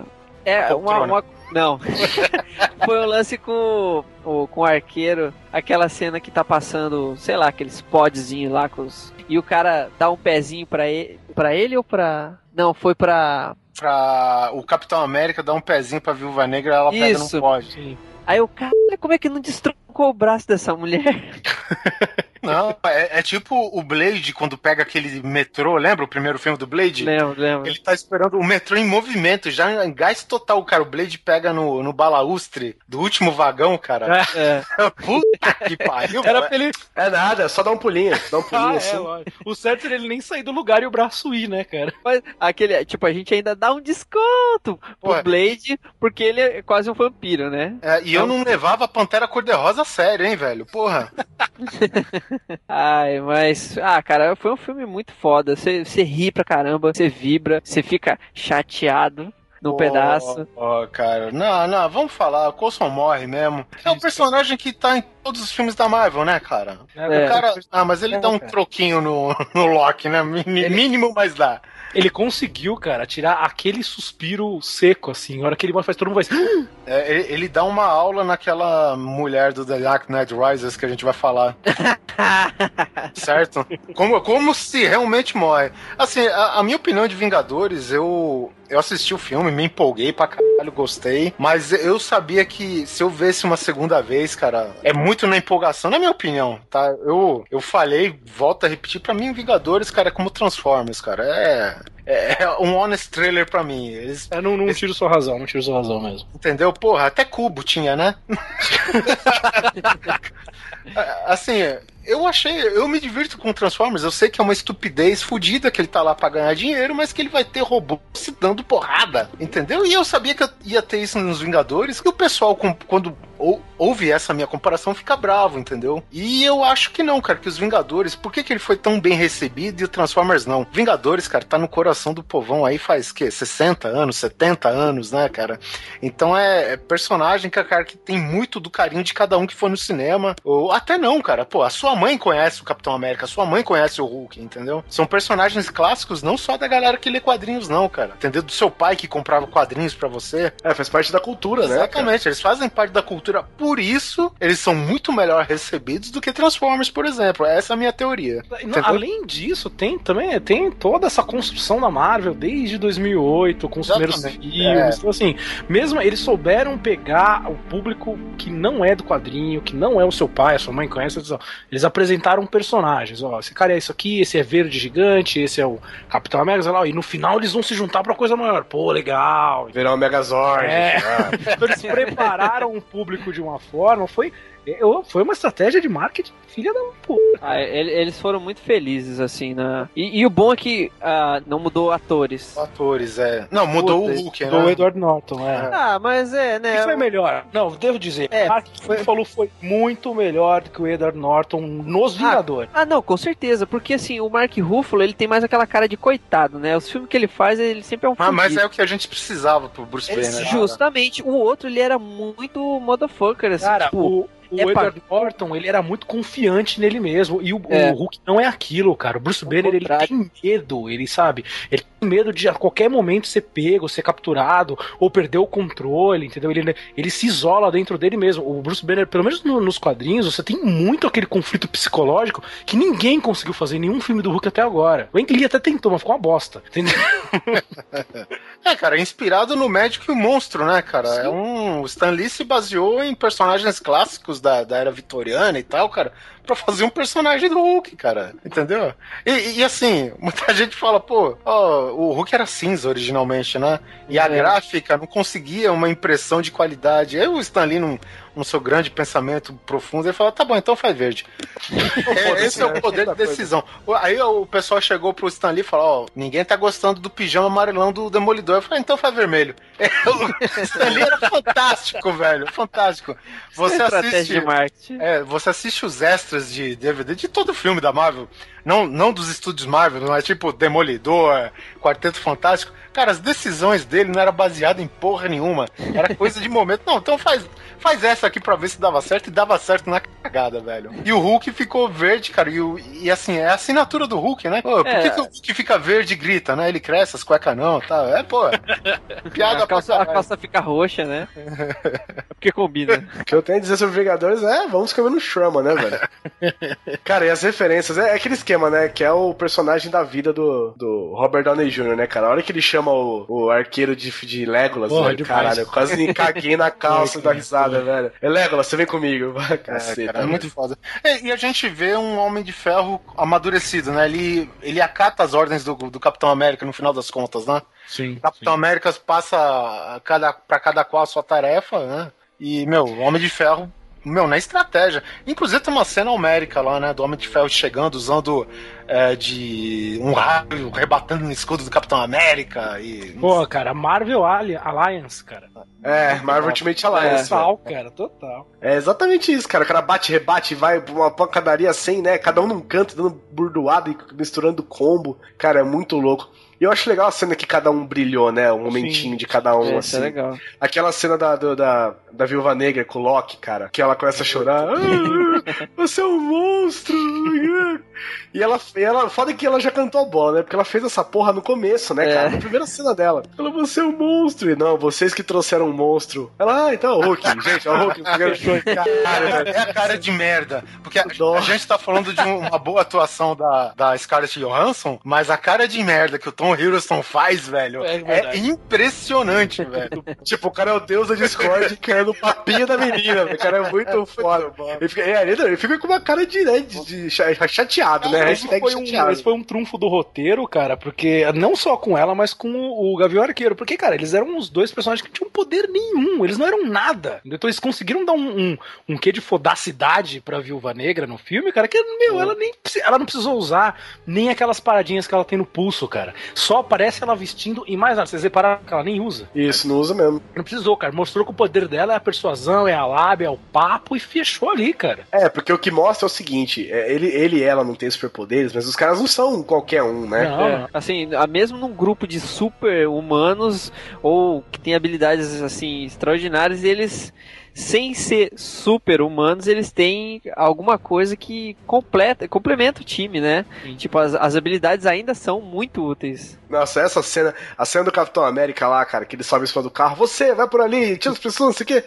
O cara, quem é você pra me dar ordem? Aí o cara já derruba uns cinco alienígenas, aí o policial já vira, você vai por lá, você vai. Cara, presta... é muito bom, cara, é muito bom, velho. É muito... Presta atenção na frase do Guizão, ele derruba cinco alienígenas, velho. Não é pouca merda, não, né? É, não é qualquer um. É, e, e, e ele não derruba no, no, no lança-missa, filho. Ele derruba no tapa na cara, velho. Ele derruba no, na base do tapa, os caras. Exatamente. E tem bastante elementos do quadrinhos, apesar que aquele, o vibrânio do escuro segurar a martelada do Thor, é. eu achei meio you assim, passou é. engasgando. Mas passou, então, mas o que eu li, assim, eu não acompanhei o quadrinho tanto, né? Mas o que eu li é que a porra do Vibranium, ele, ele, ele tira qualquer tipo de impacto, qualquer um, entendeu? Mesma pressão, mesmo tudo. Não, aí, que tá, aí, aí que tá o lance. O pessoal fala assim, ah, porque ele elimina o impacto e tal, então ele amorteceria o martelo do Thor. E como é que ele reflete é, uma bala, por exemplo, né? Trincou a terra no meio, né, velho? É, cara. Não, ele absorve aquilo, aquilo tem que sair pra algum lugar, cara. Ele tava aterrado. Capitão América, hein? olha, olha o Sempre desconfiei dessa bandeira. Descobrimos o segredo do vibrante. É, achamos o mastro da bandeira. ah, cara, mas é, é, o seguinte, uma cagada. Eu, o Vingadores tem uma cagada feia, que é o uniforme do Capitão América, velho. Cara, não, não achei nada demais, não. Eu achei uma merda esse uniforme. Cara, sabe quando fica uma merda o uniforme do Capitão América? Naquela cena em que tá só o, o, o Tony Stark, o Homem de Ferro, a cena da figurinha, que o cara vem, ó, encontramos essas figurinhas lá. Cara, que você vê o Capitão América só com aquela camisetinha azul, me hang, me lanche, me coma de quatro, entendeu? Você, hum, cara, não, não tá legal, cara. Ah, não, eu não acho. Parece um cotonete no meio da guerra. É, Mil vezes melhor o uniforme do, do filme, do primeiro filme dele mesmo, cara. É, aquele foi legal. Muito melhor, cara. Muito melhor. Ficou, ficou muito Power Ranger, sabe? É, é mas... também achei. É aquela coisa, eles tentaram meio que deixar como é nos quadrinhos, né? Porque no primeiro filme eles, eles quiseram deixar mais assim, mais real. Aí, tipo, ornou bem, assim, ficou bem legal. Aí nesse, ah, a gente precisa de uma. O, o agente lá falando, ah, a gente precisa de um, um pouco de nostalgia, né? Eu, é, eu sim, mas. Toque old school. É, mas daí, tipo, se fosse old school mesmo, era o antigo, pô. Ah, cara, o antigo tava perfeito, eu não reclamaria. O pessoal não mudou o uniforme do Thor no Vingadores, por que vai mudar pois o é, Capitão. América, cara? Não mudaram, é. não mudaram o uniforme do Hulk, né? Por que Eu acho legal a hora que o Hulk cai também lá, que o cara joga a calça pra ele. É. Aí o cara fala, o cara fala de um jeito, cara, que assim, eu sei que ele não fala isso, mas eu fico. É, o que fica na minha cabeça é quando o cara chega pra ele e fala assim, ô filho, ó, tem que ver isso aí. Você tá aí peladão aí, pá, vai tem que ver. Ele fala, né? É, a gente vai se benzer, né? Porque ó, tem que ver isso aí, velho. Bom, gente, mas vamos passar pro outro mês? Porque tem muito. Pra dezembro, porque a gente já falou uma hora. é, fazer o que? Esse abril foi o mais top, né? É. I'm back! What is it, Precious? Oh. The name's Bond. Tell me when the trailer is. Then you have my permission to die. Então, gente, vamos pular para maio de 2012. Paraíso Artificiais, filme brasileiro baseado. Filme baseado, né? Já definido Xavier. Eu acho que a gente não precisa dizer muito. Pela crítica aqui que eu escutei fraquíssimo. Anjos da Lei, adaptação da antiga série que revelou Johnny Depp Cara, uma bosta. É um filme que tem o Channing Tatum, cara, é aquele gordinho do, do Super Bad, que agora não é mais gordinho, né? Magro. Porra, eu tive a oportunidade de ver essa série. Eu sei, eu sou velho, tá? Piadinha, bababá. É uma série dramática e viu uma comédia do pior gosto possível, cara. Sei lá, eu não tenho nem crítica para fazer nessa. É, cara, é, é um filme é um filme desnecessário, cara. Desnecessário mesmo, cara. Sabe? é de você. Eu, eu tentei assistir, desistir uma hora. Falei assim, cara, falei, realmente precisava? Precisava é. de um filme de Anjos da Lei, cara? Você se pergunta. E você cara, acha que, que, que, tem Johnny Depp no final do filme? Você sabia dessa? Sério? É, porra, Nossa. ele morre ainda. cara, Battleship é a Batalha dos Mares. Adivinha com quem? John Carter, Taylor Kitt, Gambit do Wolverine, cara. Não, não é o Battleship que é a adaptação do jogo Batalha Naval? Isso, alienígenas vêm pra Terra e fazem do planeta uma... Do planeta não, de um canto do, da marinha americana um tabuleiro de... War, de Batalha Naval. Batalha Naval, cara. Porra, é muito ridículo o roteiro, é, é imitação de Michael Bay, nem sei quem que é o diretor aqui, cara, mas Se Michael Bay já não é lá aquelas coisas, imitação tu já sabe. Pulando pro Corvo, tem outra ficção histórica com Edgar Allan Poe. Quando eu vi que não era uma continuação do Corvo dos quadrinhos, não. eu falei, ah, não vou assistir. Né? Também, se, se, fosse mais um, fosse um corvo do o que é, é mesmo. É, é com o John Cusack, né? Ele, o cara tá ficando veterano, então ele tem que começar a pensar em papéis mais pra é. idade dele hoje. É, ele encarna o Edgar Allan Poe que tá ajudando a polícia correndo atrás de um criminoso, de um assassino que tá seguindo, fazendo crimes semelhantes ao que eles escrevem, né? Outra coisa clichêzaça pra caceta, né? Homem de Preto 3, Guizão. Cara, eu, eu vou, vou dizer que assim, não, não foi o melhor Homens de Preto de todos, mas eu gostei. É, eu gostei. É, é um filme nota 6,5. É, é, um, é um revival, né, da série, né? Você volta a ver uma série de elementos, aquela. É nostálgico o filme. É nostálgico. É, eu, é, eu, eu achei um tempo, pouco... é. É, você volta no tempo, né? Eu achei um pouco chato o esquema de contar a história do pai do cara, essas coisas assim. Eu não, achei que não precisava disso aí. Aí eu achei legal também que, que eles pegaram. Que, que o Homens de Preto tem muito isso, né? Que eles pegam personagens históricos, é, personagens importantes, celebridades, e tratam como se fossem alienígenas, né? Quando os caras vão na festa do Andy Warhol lá. Agora, o, o Josh Brolin ficou legal no filme. Cara, o Josh Brolin fazendo o Tommy Lee Jones no Foi, passado, cara. cara. Ficou bom. Cara, perfeito. A melhor coisa, Ficou. de longe, a melhor coisa do filme, Josh Brolin, sim. que é um puta de um ator, né, cara? Sim, sim, sim. Ele tem uma mancha na carreira dele que é o. Como que chama o cowboy desfigurado lá, o, dos quadrinhos? É, é, que merda de filme, cara. ele entrou lá só pra dar uns, uns pega na. A Mega, Mega Fox. É, exatamente. o que eu achei legal, cara, porque assim, o Kay, ele é muito foda, né, cara? Como, como, qualquer personagem dele, o jeitão dele é muito foda. Então tem uma hora que ele encontra o. Isso, o James... é mais para como qualquer personagem. tá, Tommy Lee Jones como passe. Relaxa. Tal qual. Aí eu acho muito louco porque o, o Jay volta pra falar com o Kay no, no negócio o Kay fala: Ah, você me conhece? Não, você me conhece, garoto. Ele fala: Eu vi do futuro, eu dei um pulo e vim pro passado te encontrar. Ah, tá bom então, vem comigo. Sabe, tipo, não, não, tem que conversar, porque essa porra pode acontecer mesmo, entendeu? É, cara, é muito foda pra ele, eu acho muito foda isso, porque ele. Não é que ele é crédulo, né? É que, tipo assim, é como se nada tivesse. Nada fosse novidade pra ele, né? Ah, e, e aquele sotaque sulista, né, dos Estados Unidos. Nossa, cara, muito bom, muito bom. E olha que pergunta pra ele: quem que é esse cara? Não, o cara veio do futuro aqui pra me ajudar. Cara, é muito, muito bom, velho. É simples assim. Filme é basicamente Josh Brolin contra o chiclete com banana From Hell. Cara, eu não conseguia, eu não conseguia ver esse cara sem ser chiclete com banana. Cara, é né? muito foda, cara. Eu imaginava já. Eu, eu cantei no cinema, cara. Falei pra vocês, eu cantei no cinema, daqui apareceu o cara, dança da manivela. ah, mas o 3D do filme é bom. Eu conferi em 3D aqui, gostei. Pelo menos as partes de viagem no tempo, né? Foi espetacular. Mas é isso aí. Vamos passar agora pra junho de 2012. Back. What is it, precious? Oh. Smash. The name's Bond. only way Trailer has you. Then you have my permission to die.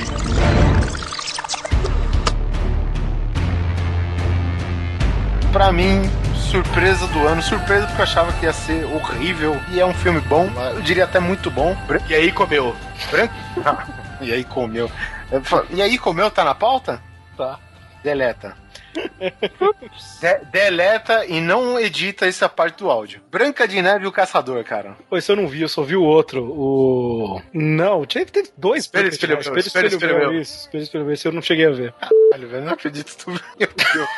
Bom, foi, foi um pouco antes da minha namorada viajar, eu estava fazendo de tudo, meu amigo. Eu estava desesperado. é, você não precisa falar isso, a gente sabe. É. Mas enfim, Branca de Neve e o Caçador. Temos aqui o Thor, Chris Hemsworth, fazendo o papel de Thor com machado agora. Exatamente. Aqui todo mundo fazendo o que faz de melhor. A Bela aí da, da saga Crepúsculo, a Christy Stewart, fazendo papel de melancólica. Charlize Theron. Charlize Theron fazendo papel de gostosa. É, essa ela não falha, né? Não falha nunca, cara. Até velha ela é gostosa. Cara, é uma adaptação do conto de Branca de Neve, né? Anões bem adaptados, eu diria, cara.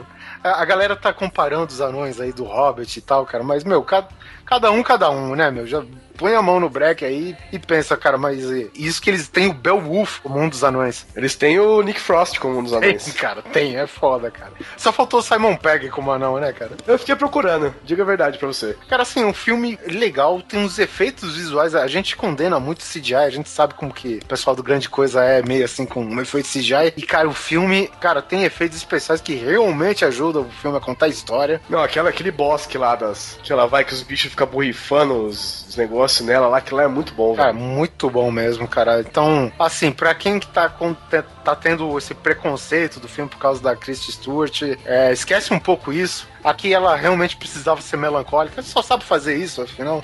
e, mas aqui o papel lhe cai bem, digamos assim, né? É uma mistura de Branca de Neve com Guerra dos Tronos, né? Isso, é, pode ser. Mas é um filme bacana, confiram sim. É, ainda esse mês, Madagascar 3, animação. Circus, afro, circus, afro, circus. Se encontrar o Blu-ray, vem com a peruca de circo, tu viu isso, cara? Não, vem, né? é foda, cara, muito bom. Tem um, vídeo no, tem um vídeo no YouTube que são 10 horas só disso aí. Mas e aí, a animação é boa? É, cara, eu não vejo Madagascar desde o primeiro, cara. É um filme ruim, cara. Eu não gosto. Eu não gosto também, não, cara. Vou falar De pra graça você. nenhuma, cara. Eu, eu tenho um sério problema com Ben Stiller, cara. E, meu, detesto, velho, Ben Stiller. Então. Cara, só- é, são dois filmes. É esse e um outro que eu espero que tirem a pauta também, que é Era do Gelo. Cara, esses dois filmes não me descem, cara. Não, não- Ah, sim, então Era do Gelo 4, mais um caça-níquel da Fox. É, cara. Tu- todo mundo fazendo animação com a Não, Fox. como vamos reaproveitar o render, né, cara? Enquanto É der, enquanto o render durar, a gente vai aproveitar, né, cara? A gente tá Pra com a mim- biblioteca pronta, vamos. É. Ah? Pra mim, o que vale do Era do Gelo 4, pra- de qualquer Era do Gelo assim mais, é o esquilinho que podia estar em trailer. O Scratch. Scratch? É, É. que é a graça, assim, tipo, sei lá, 5 minutos daquilo ali já é suficiente, entendeu? É, o Scratch é tão fera que ele. O Saldanha, né? No, no começo o cara só fazia isso no filme, né? No segundo o cara já virou diretor já. Pois é. Bom, gente, e a atração desse mês de junho, como não poderia ser, Prometheus. Já- Infelizmente, eu, eu cometi o erro de ver críticas sobre o filme escutar alguns spoilers antes. Então, assim, eu já assisti desligando um pouco da franquia Alien. Sim, sim. Muito Entendeu? podcaster cagando regra, né? É, não. hum, Eu gostei do filme. O filme é muito bom. Muito É, eu bom mesmo. gostei. Eu não. não... Ô, Charlize Theron, velho. Não, cara, o Prometheus ele, ele consegue te passar todo aquele clima claustrofóbico de Alien, assim. Se, se teve uma coisa que você pode fazer, falar isso, isso foi ligação com Alien, é o clima claustrofóbico, é a, a- o fator experimento, o fator ciência, só. Esse é um filme à parte e, na minha opinião, é um filme muito bom. Michael Fassbender tá incrível no filme, cara. Ele levou o filme nas costas inteiro, na minha opinião, cara. Cara, você sabe, o- existem os três melhores robôs da história do cinema. Primeiro é o Terminator. Ninguém interpreta um robô como Schwarzenegger. o, Segundo o Robocop. o Robocop eu não gosto dele porque ele vira a cintura primeiro, depois o pescoço, é meio esquisito. Isso é charme, isso é charme, pô. Mas enfim, aí a gente tem o, o David, né, do Inteligência Artificial, que é foda, velho. O menino lá, o, o Haley Joey Osment, né, cara? Como o robô David, eu acho foda, cara. E o segundo, que também, o terceiro, né, que também tem o nome de David. É David também o nome dele, né? Ou não? O Michael Se eu não me engano, é, cara. Se eu não me engano, é- acho que é David, sim. E o, Mike faz, o Michael Fassbender, né, cara? É, Fassbender, puta, o cara que faz robô faz Bender. Quer dizer, Eu fiquei procurando onde é que tinha o Bender aqui no, no roteiro. Meu Deus do céu, cara. eu- por isso o cara é bem um robô, cara. Que tá na lista também de um dos melhores robôs, né? É, tá, com certeza, velho. Puta que. o que é a vida, né? O que é a vida, né, cara? Ai, cara, zerou a internet. Vai, vambora. Pô, não, o cara é inacreditável no papel de David, né, cara? Aquela, digamos, dualidade, né? Você não sabe se o cara realmente é, gosta de alguém, se o cara. Ah, Você, é porque, spoiler, vai que se dane. No- nos primeiros minutos do filme, você acompanha ele sozinho na nave e ele se alimentando de informações da cultura. Ele vê os sonhos dos habitantes da, dos passageiros da nave. Você vê que devagar ele foi se preparando para a hora que eles acordassem, entendeu? E essa, essa construção dele nesses primeiros homens do filme é, é muito do que vai ser o resto do filme. Se você a, prestar atenção naquele começo, você dita o resto. Do, não é que você dita, mas você já não precisa se preocupar em, em não entender o resto do filme, sabe? E existe alguns detalhes do filme realmente que, assim, ao que eu entendi, é possível que deva ter alguma sequência, né? Porque a gente já sabe que a nave que caiu lá não é a nave que dá início uh, ao Aliens, né? Sim. Não fica nem no mesmo, mesmo não, quadrante, não, né? Nem no mesmo, na mesma lua, né? Não fica na, lá em LV, sei lá, 400 e lá vai fumaça. Fica no LV, né? Mas no LV errado, né? Então, ou seja, tem mais coisa aconteceu, por isso, né? Dá pra gente supor que, que talvez, quem sabe, haja alguma sequência, né? E tem muita gente que se apegou muito aos detalhes, né? Que era. Oi geólogo que se perdia na caverna, tendo robôs que escaneavam a caverna. Isso daí realmente foi uma sacanagem, né, cara? é, já que a gente falou de podcast, que se foda. A gente teve muita gente que ficou preocupado com, é, por que, que mandaram fulano de tal pra um espaço, não sei o quê. Cara, é, é, o filme precisava ter estereótipos, entendeu? Precisava ter. Você não tinha. Fora o Michael Fassbender, a Charlize Theron e o, o nome da, da outra atriz que fez a doutora lá, eu esqueci o nome dela. Nome, nome rapaz. Isso, isso. É, eram os três grandes nomes do filme, entendeu? Então, o restante do, do elenco, você precisava ter estereótipos que te marcassem. Você tinha o cara das pedras e você precisava de pessoas que morressem coisas tipo assim, pra gerar o clima de claustrofobia e tentar te resgatar um pouco do que era o Alien, aquela coisa de você ver um morrendo de pouco em pouco, entendeu? Assim, era ficção científica com terror. Tá, eles talvez não conseguiram ficar tanto no terror assim, mas eu acho que a, a, a, a mensagem do filme foi bem passada. É. Tem, tem um visual incrível também no sim, filme. Sim. E. Assim, quando eu vi uh, o pessoal falando desse lance, se o cara, pô, geólogo, que geólogo de merda é esse? Que biólogo de merda é esse? Mas assim, eu, eu, eu tinha a teoria que se houvesse uma sequência de Prometeus, é que eles precisavam de uma tripulação descartável. Sim.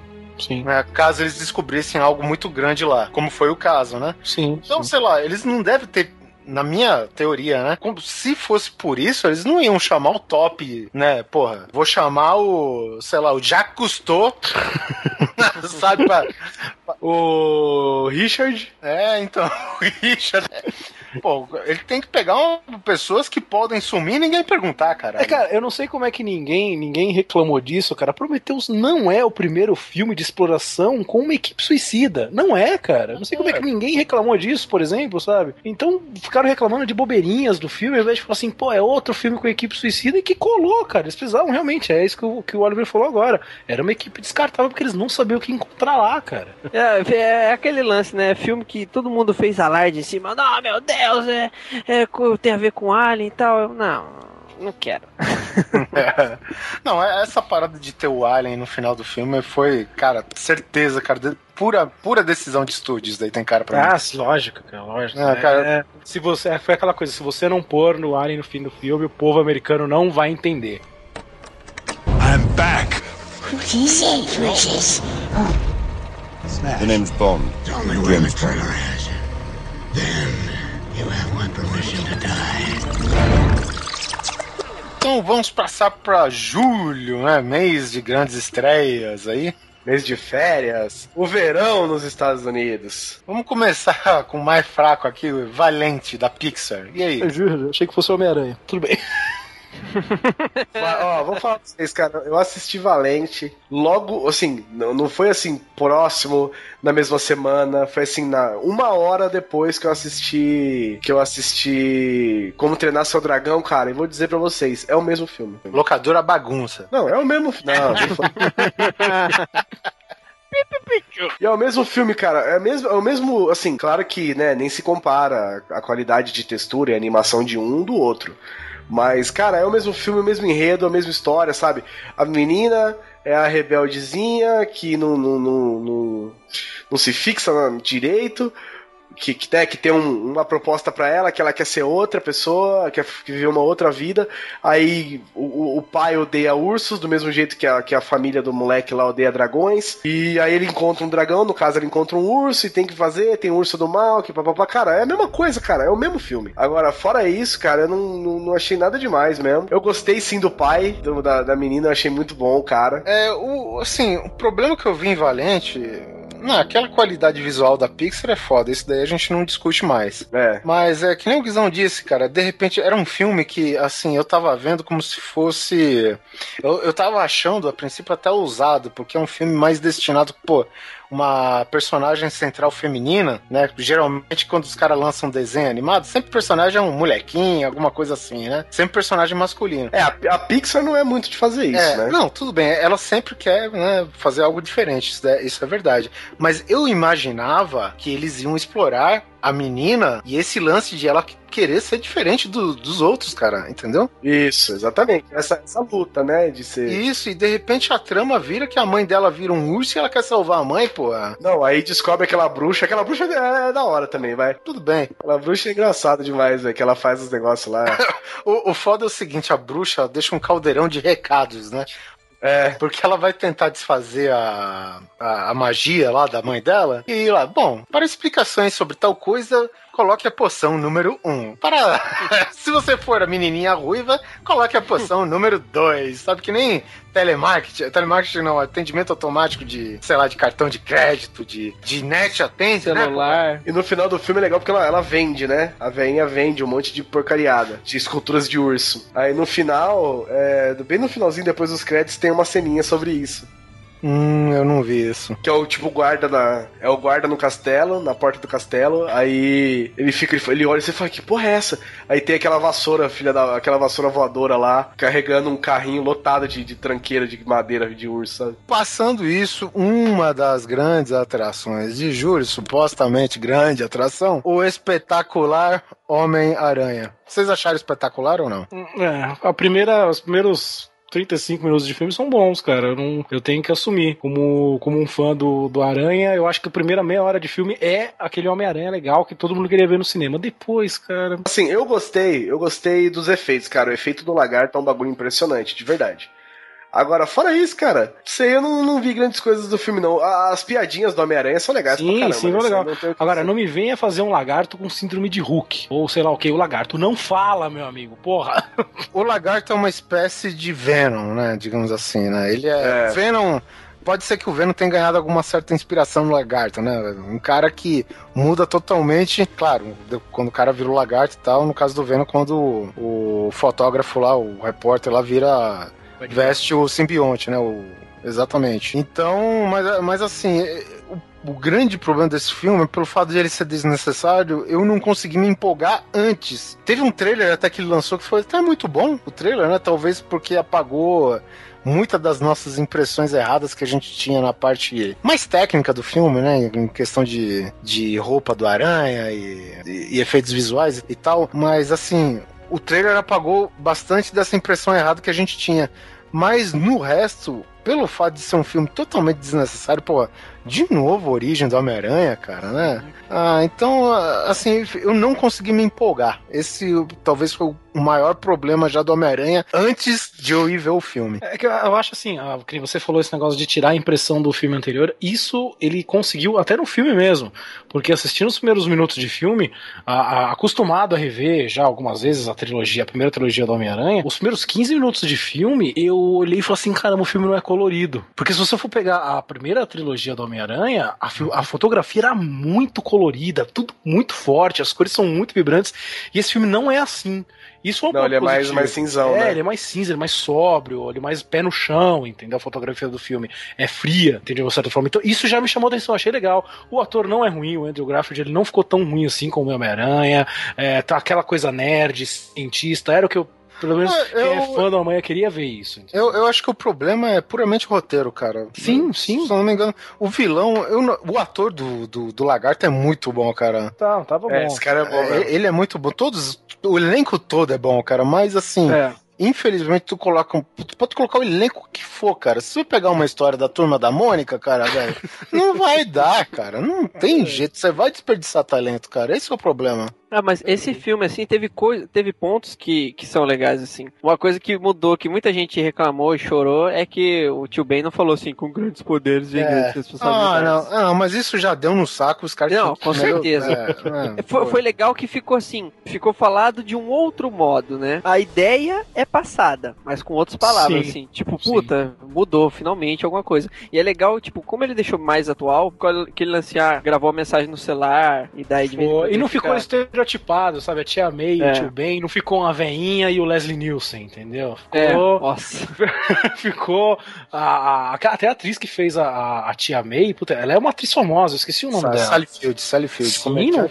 Pô, eu, quando eu vi que era ela, eu falei, porra, olha aí, cara. Tá, pode ser o, sei lá, o papel do fim de carreira dela, mas eu gostei, cara. Eu achei cara, legal. Martin, Martin Sheen como tio Ben e Sally Fields, né, cara? Não é Sim, cara. Coisa, né, é, o cara. O então, assim, é, é, realmente isso que o Oliver falou. A construção dos personagens estava boa, a, a escolha dos atores estava legal, mas o roteiro não colaborou. Mas definitivamente não, cara, não colaborou. Ah, e todo mundo, e pra você ver, cara, o, o Dennis Leary, né, que faz o Capitão Stacy, o pai da, da Gwen Stacy, eu não via filmes com ele fazendo um papel tão bom quanto esse, cara. E, tio, e ele tem uma morte melhor que a Marion Cortilar, né? Foda-se, spoiler na cara de vocês. Ainda do. Porra, Emma Stone como Gwen Stacy, cara, tá muito bem também, né, cara? Coisas que eu achei legal desse filme. O lance que ele não é o fodão que, que era o outro da, da tecnologia, né? Tipo, a ah, teia sintética não foi ele que bolou sozinho. Exato, é, muito pro. É, porra, ah, não, a, a puta empresa já tava estudando as teias e fazendo teia sintética e tal, puta, ó, aí já é um puta lance. Ah, não, não foi ele que bolou todo o negócio do, do vírus do, do. Não, é o, o pai dele que já era cientista, que já tava vendo isso há muito tempo. O lance dele. A própria roupa, a própria roupa dele. É, né? tipo, ah, a roupa. Ah, não foi ele que. Porra, como é que o outro cara fez aquela porra lá? É o poder da aranha, né, é, cara? Não, é o poder da aranha, tipo. Ah, Desce essa teia. Ah, já costurar. É, né? a areia costureira. Né? Tipo, não, ah, vou ver o que? Umas roupas de esporte. Então, tipo, tudo foi muito bem adaptado, assim. Assim, são, são é, coisas. É, tirando a parte, tirando a parte que ele pesquisa no Bing, né? é, tudo tirando isso, tirando isso. É. Mas, ele tipo, realmente, se o Homem-Aranha existisse e pesquisava, pesquisasse as coisas dele no Bing, ele tava até agora pesquisando, né, cara? Não, ele, ele fez isso pelo desafio, né? Depois que ele ganhou os poderes, tudo ficou fácil. Alguma é. coisa tinha que ser difícil, né, velho? São essas pequenas coisas assim que eu fui gostando do filme. Ou, por exemplo, ah, ele. Ah, eu vou treinar os poderes. Vou... É tipo, o cara vai andar de skate, vai pirando é. lá. É, aquela parte da teia dele jogando para todos os lados. A hora que ele começou a jogar teia, eu já, eu já cantei a bola. Eu, ah, já sei que ele vai fazer, entendeu? Que é o lance da, da vibração, outra coisa inteligente da parte de aranha. Ele lutando com o lagarto, como se fosse uma aranha. Isso, ele andando em volta do lagarto, né? Como se fosse é, uma. É, aquela. isso foi animal, realmente. Foi, né? Assim, são, são pequenas coisas, assim, que, tipo, que eu só achei apelativo pra caralho é aquela regeneração do lagarto que. Nossa, é, nem o Wolverine, então. Nem o Wolverine, né? porra. Sabe, o, que eu acho, o que eu achei legal são as piadas ainda, cara. Aquela hora que ele vai pegar o, o ladrão lá. Ah, aquela foi ótima. achar o ladrão igual que ele fica no carro. Eles venderam o filme com aquilo. É, ele entra, o ladrão, o ladrão tá no carro, ele entra. Aí o ladrão olha pra ele e fala assim: Quem é você? Ele, sou Homem-Aranha. Você é da polícia? O cara, sério. Você, acha que eu, com essa roupa. Com essa roupa, assim, você acha mesmo que eu sou da polícia? Tá falando sério. Cara, não, mas o, o Andrew Garfield, cara, ele é muito bom, cara. Deu uma.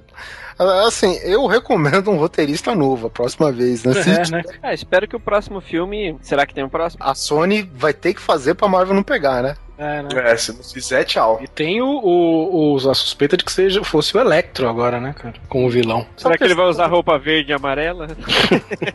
o grande problema, o primeiro filme ele explorou a origem do Homem-Aranha, até alguns personagens, tipo o Duende Verde, né? Que foi, sei lá, um dos primeiros mais clássicos vilões do Homem-Aranha. Mas, assim, na época da primeira trilogia lá, foi se comentado de que não usaram a Gwen Stacy porque, pô, era um personagem muito querido. Você não vai introduzir o personagem com uma cena de morte da namorada dele. E isso para mim fez todo sentido, né? Só que aqui, beleza, o cara usou um vilão menor, né? Não precisou usar o Duende Verde nada, cara. E a Gwen Stacy permaneceu viva. Pô, é ótimo, entendeu? Amém. Acho que o pessoal aprendendo com o Batman. Isso daí é, é muito bom, cara. É. Mas enfim, foi a única, o único acerto, talvez, do filme, né? Além dos atores e dos personagens, mas roteiro, gente. Só o roteiro. E falando em Batman, sobe a música aí.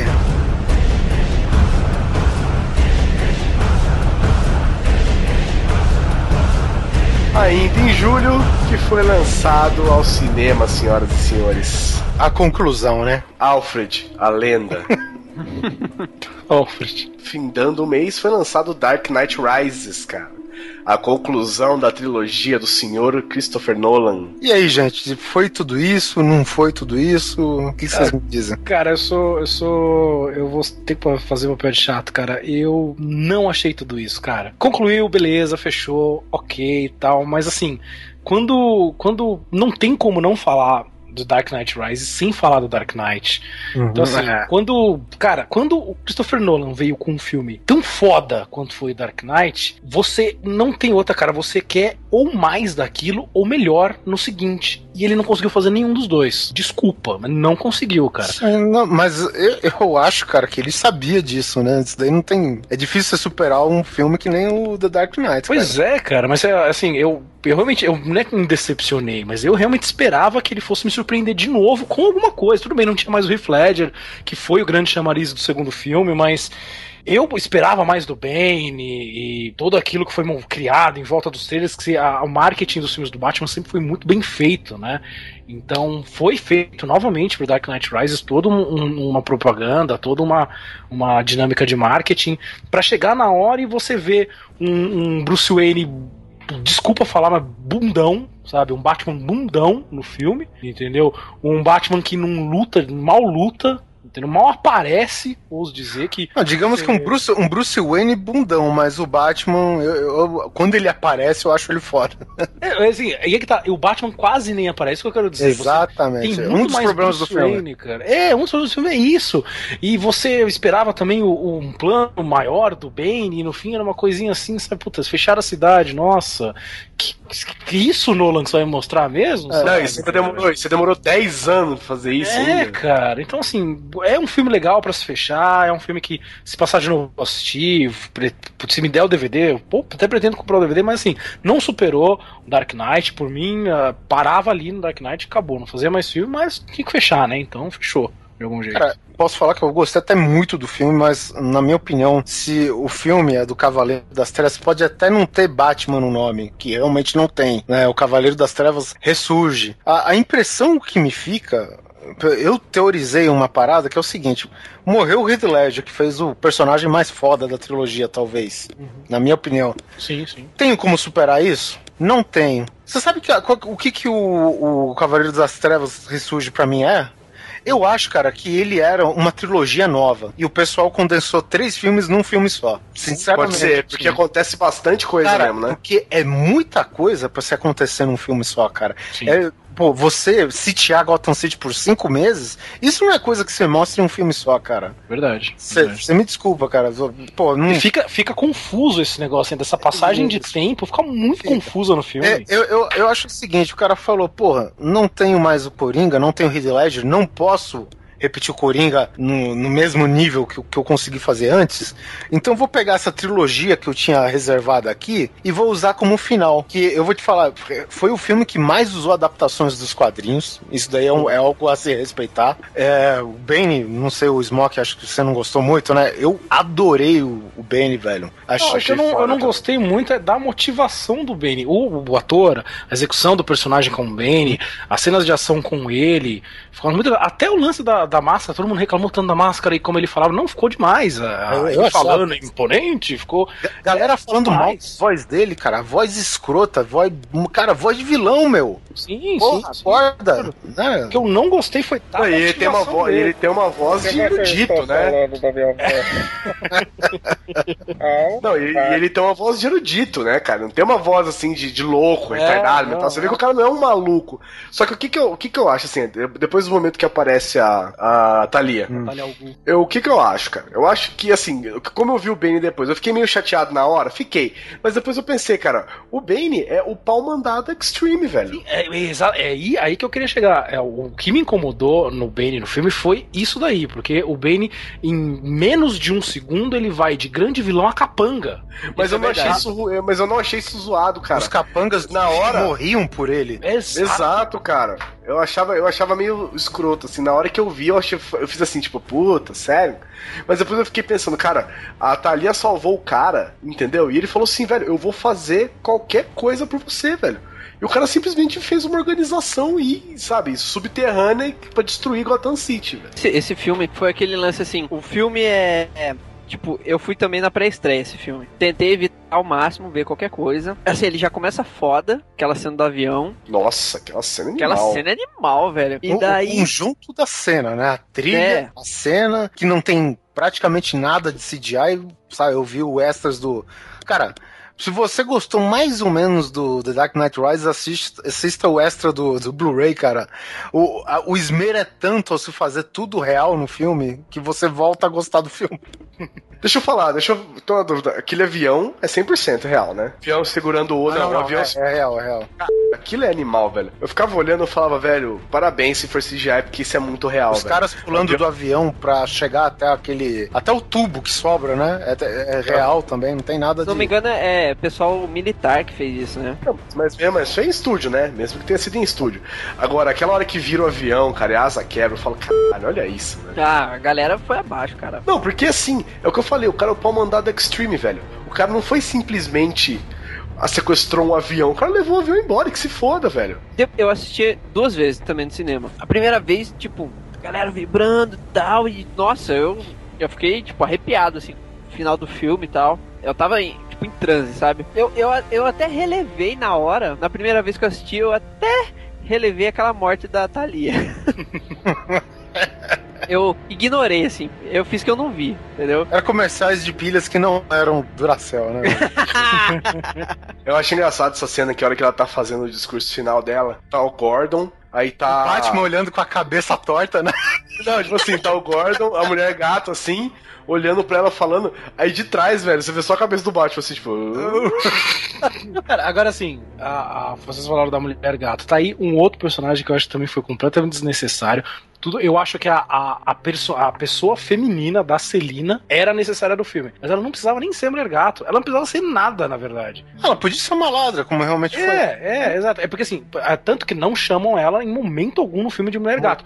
Mas. É, chama, chama o nome, né? Cat Burglar, né? Que é, que é nome de ladrão, né? Mas é que eu acho que foi, foi que nem o, o caso, por exemplo, do Alien, né, cara? Isso foi ordem com certeza de estúdio, cara. Ó, precisa, chama ela na mídia, na divulgação, fala que é a mulher gato, entendeu? Que senão. É é, é, foi desnecessário, cara. Não, nem, ela podia ser uma qualquer mesmo, um caso romântico do, do, Bruce Wayne e acabou. Porque se você, a partir do momento que você nomeou de mulher gato, você deixa os fãs malucos pensarem em teorias e coisas e, meu Deus, e, de, e filhos e não sei o que, e não acho isso eu acho desnecessário. Agora, eu não lembro, no filme eles falam mulher gato? Não, não. nenhuma vez. Só a mídia. A mídia tem uma ah. denominação simples para ela. Né? É, nas propagandas, em todo o material visual do filme vendia ela como sendo uma mulher gato, mas então, no filme não é falado. Aí que é legal, essa coisa que no filme ninguém fala, já ganha um ponto, entendeu? Cara, é Por... adaptação, cara, porra. É. é. A impressão que me dá o maior erro aí, o, o, Batman, cara, é um personagem que não é da DC, cara. O, o Batman é um personagem nosso, entendeu? O Batman é um personagem do, do, leitor de quadrinhos, da, da mulher que. da senhorinha que vinha a série, sabe, do, do, do, do Adam West. O Batman, cara, é uma instituição, cara. E qual que é o maior erro do Nolan? Ele fez esse Batman para ele. Ah, foi a minha impressão, né? Mas em questão de adaptações, cara, pô, adaptação do Poço de Lázaro não tem melhor, cara. Sim, sim. Isso. A ideia de que você é aprisionado num poço e você ressurge desse você poço. revive, né? Tipo, o Poço de Lázaro, que é um negócio né, místico nos quadrinhos, alguma parada assim do Ra's al Ghul, ele ganha uma explicação totalmente convincente aqui no filme, cara, que era a parada mais difícil de se explicar. E que não é à toa que o próprio Ra's al Ghul aparece lá em um momento, Ex Exatamente, cara. Pô, mas o filme ele varia de genial pro vacilão de minuto é, em minuto, né, cara? Agora, vacilão. Falando em vacilão, é, eu não, não posso falar desse filme sem falar do que foi completamente desnecessário, que é o Robin não precisava daquilo, cara. eu posso te falar? Eu acho que poderia até ter o Robin, mas não coloca, pô, meu nome é Robin. Coloca não, Sim, sim. Meu nome, meu, meu nome é Richard. Meu nome é Richard. É. Tá, meu nome é Timothy qualquer. É, ele, meu nome é cara, Jason. Podia ter passado a trilogia sem citar o Robin. O Robin, sem citar o Robin. Coloca o nome real do personagem aí, Jason, é, Timothy Dow, oh, Timothy Dow, caralho. James Bond não. Timothy Drake. Eu acharia mil vezes mais legal se eles fizessem referência a um nome de qualquer um dos Robins do que é. falar Robin, entendeu? Exatamente, cara. Isso daí é muito na cara, velho. Você não precisa. Nolan, você não precisa ter atendido. Você não precisava. Essa, velho. Você não precisava ter atendido o estúdio nessa, cara. Mas assim, eu vou colocar um alvo no meu peito agora. Eu ainda achei melhor que Vingadores. Esse lance do, do Batman e Vingadores, eu no final do filme, eu vibrei mais com o Batman que o Vingadores. Durante o filme, eu vibrei mais com o Vingadores do que com o Batman. Os dois filmes são muito bons, mas eu não sei se foi a, a vibe de ser o último filme do, dessa trilogia do Batman e tal, mas eu curti pra caralho o filme do Batman. Tudo bem que na segunda vez eu fui mais com aquela o olhar do babaca, né? É, não. Aquele, você começa. Que... Você já viu o filme, então você vai atrás dos erros, né? Então. É. Na, na primeira, eu vou assim com o cérebro desligado, assim.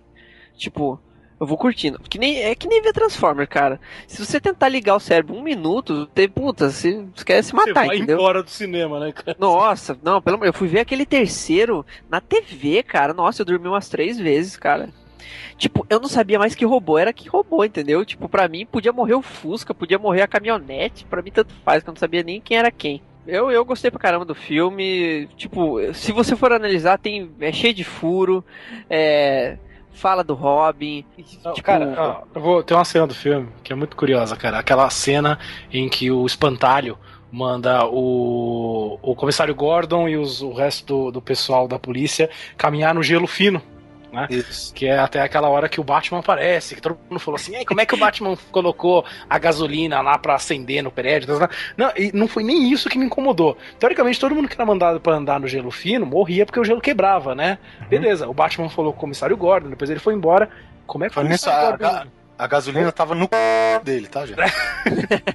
a minha pergunta é, como é que o comissário Gordon saiu dali, cara? Nada, Sei, não cara. foi, cara. Já foi difícil ele chegar até ali. Se ele voltou dali, cara, parabéns, viu, cara? Cara, sei lá, velho, ele deve ter usado o bigode dele de aerofólio, alguma coisa. ah, cara, é detalhes, né, velho? Ah, é, é. tão pequenos e que fez o filme. O filme é divertido. Divertido assim, o filme passa a proposta, fecha bem a trilogia, mas infelizmente não é lá a grande coisa. tá certo.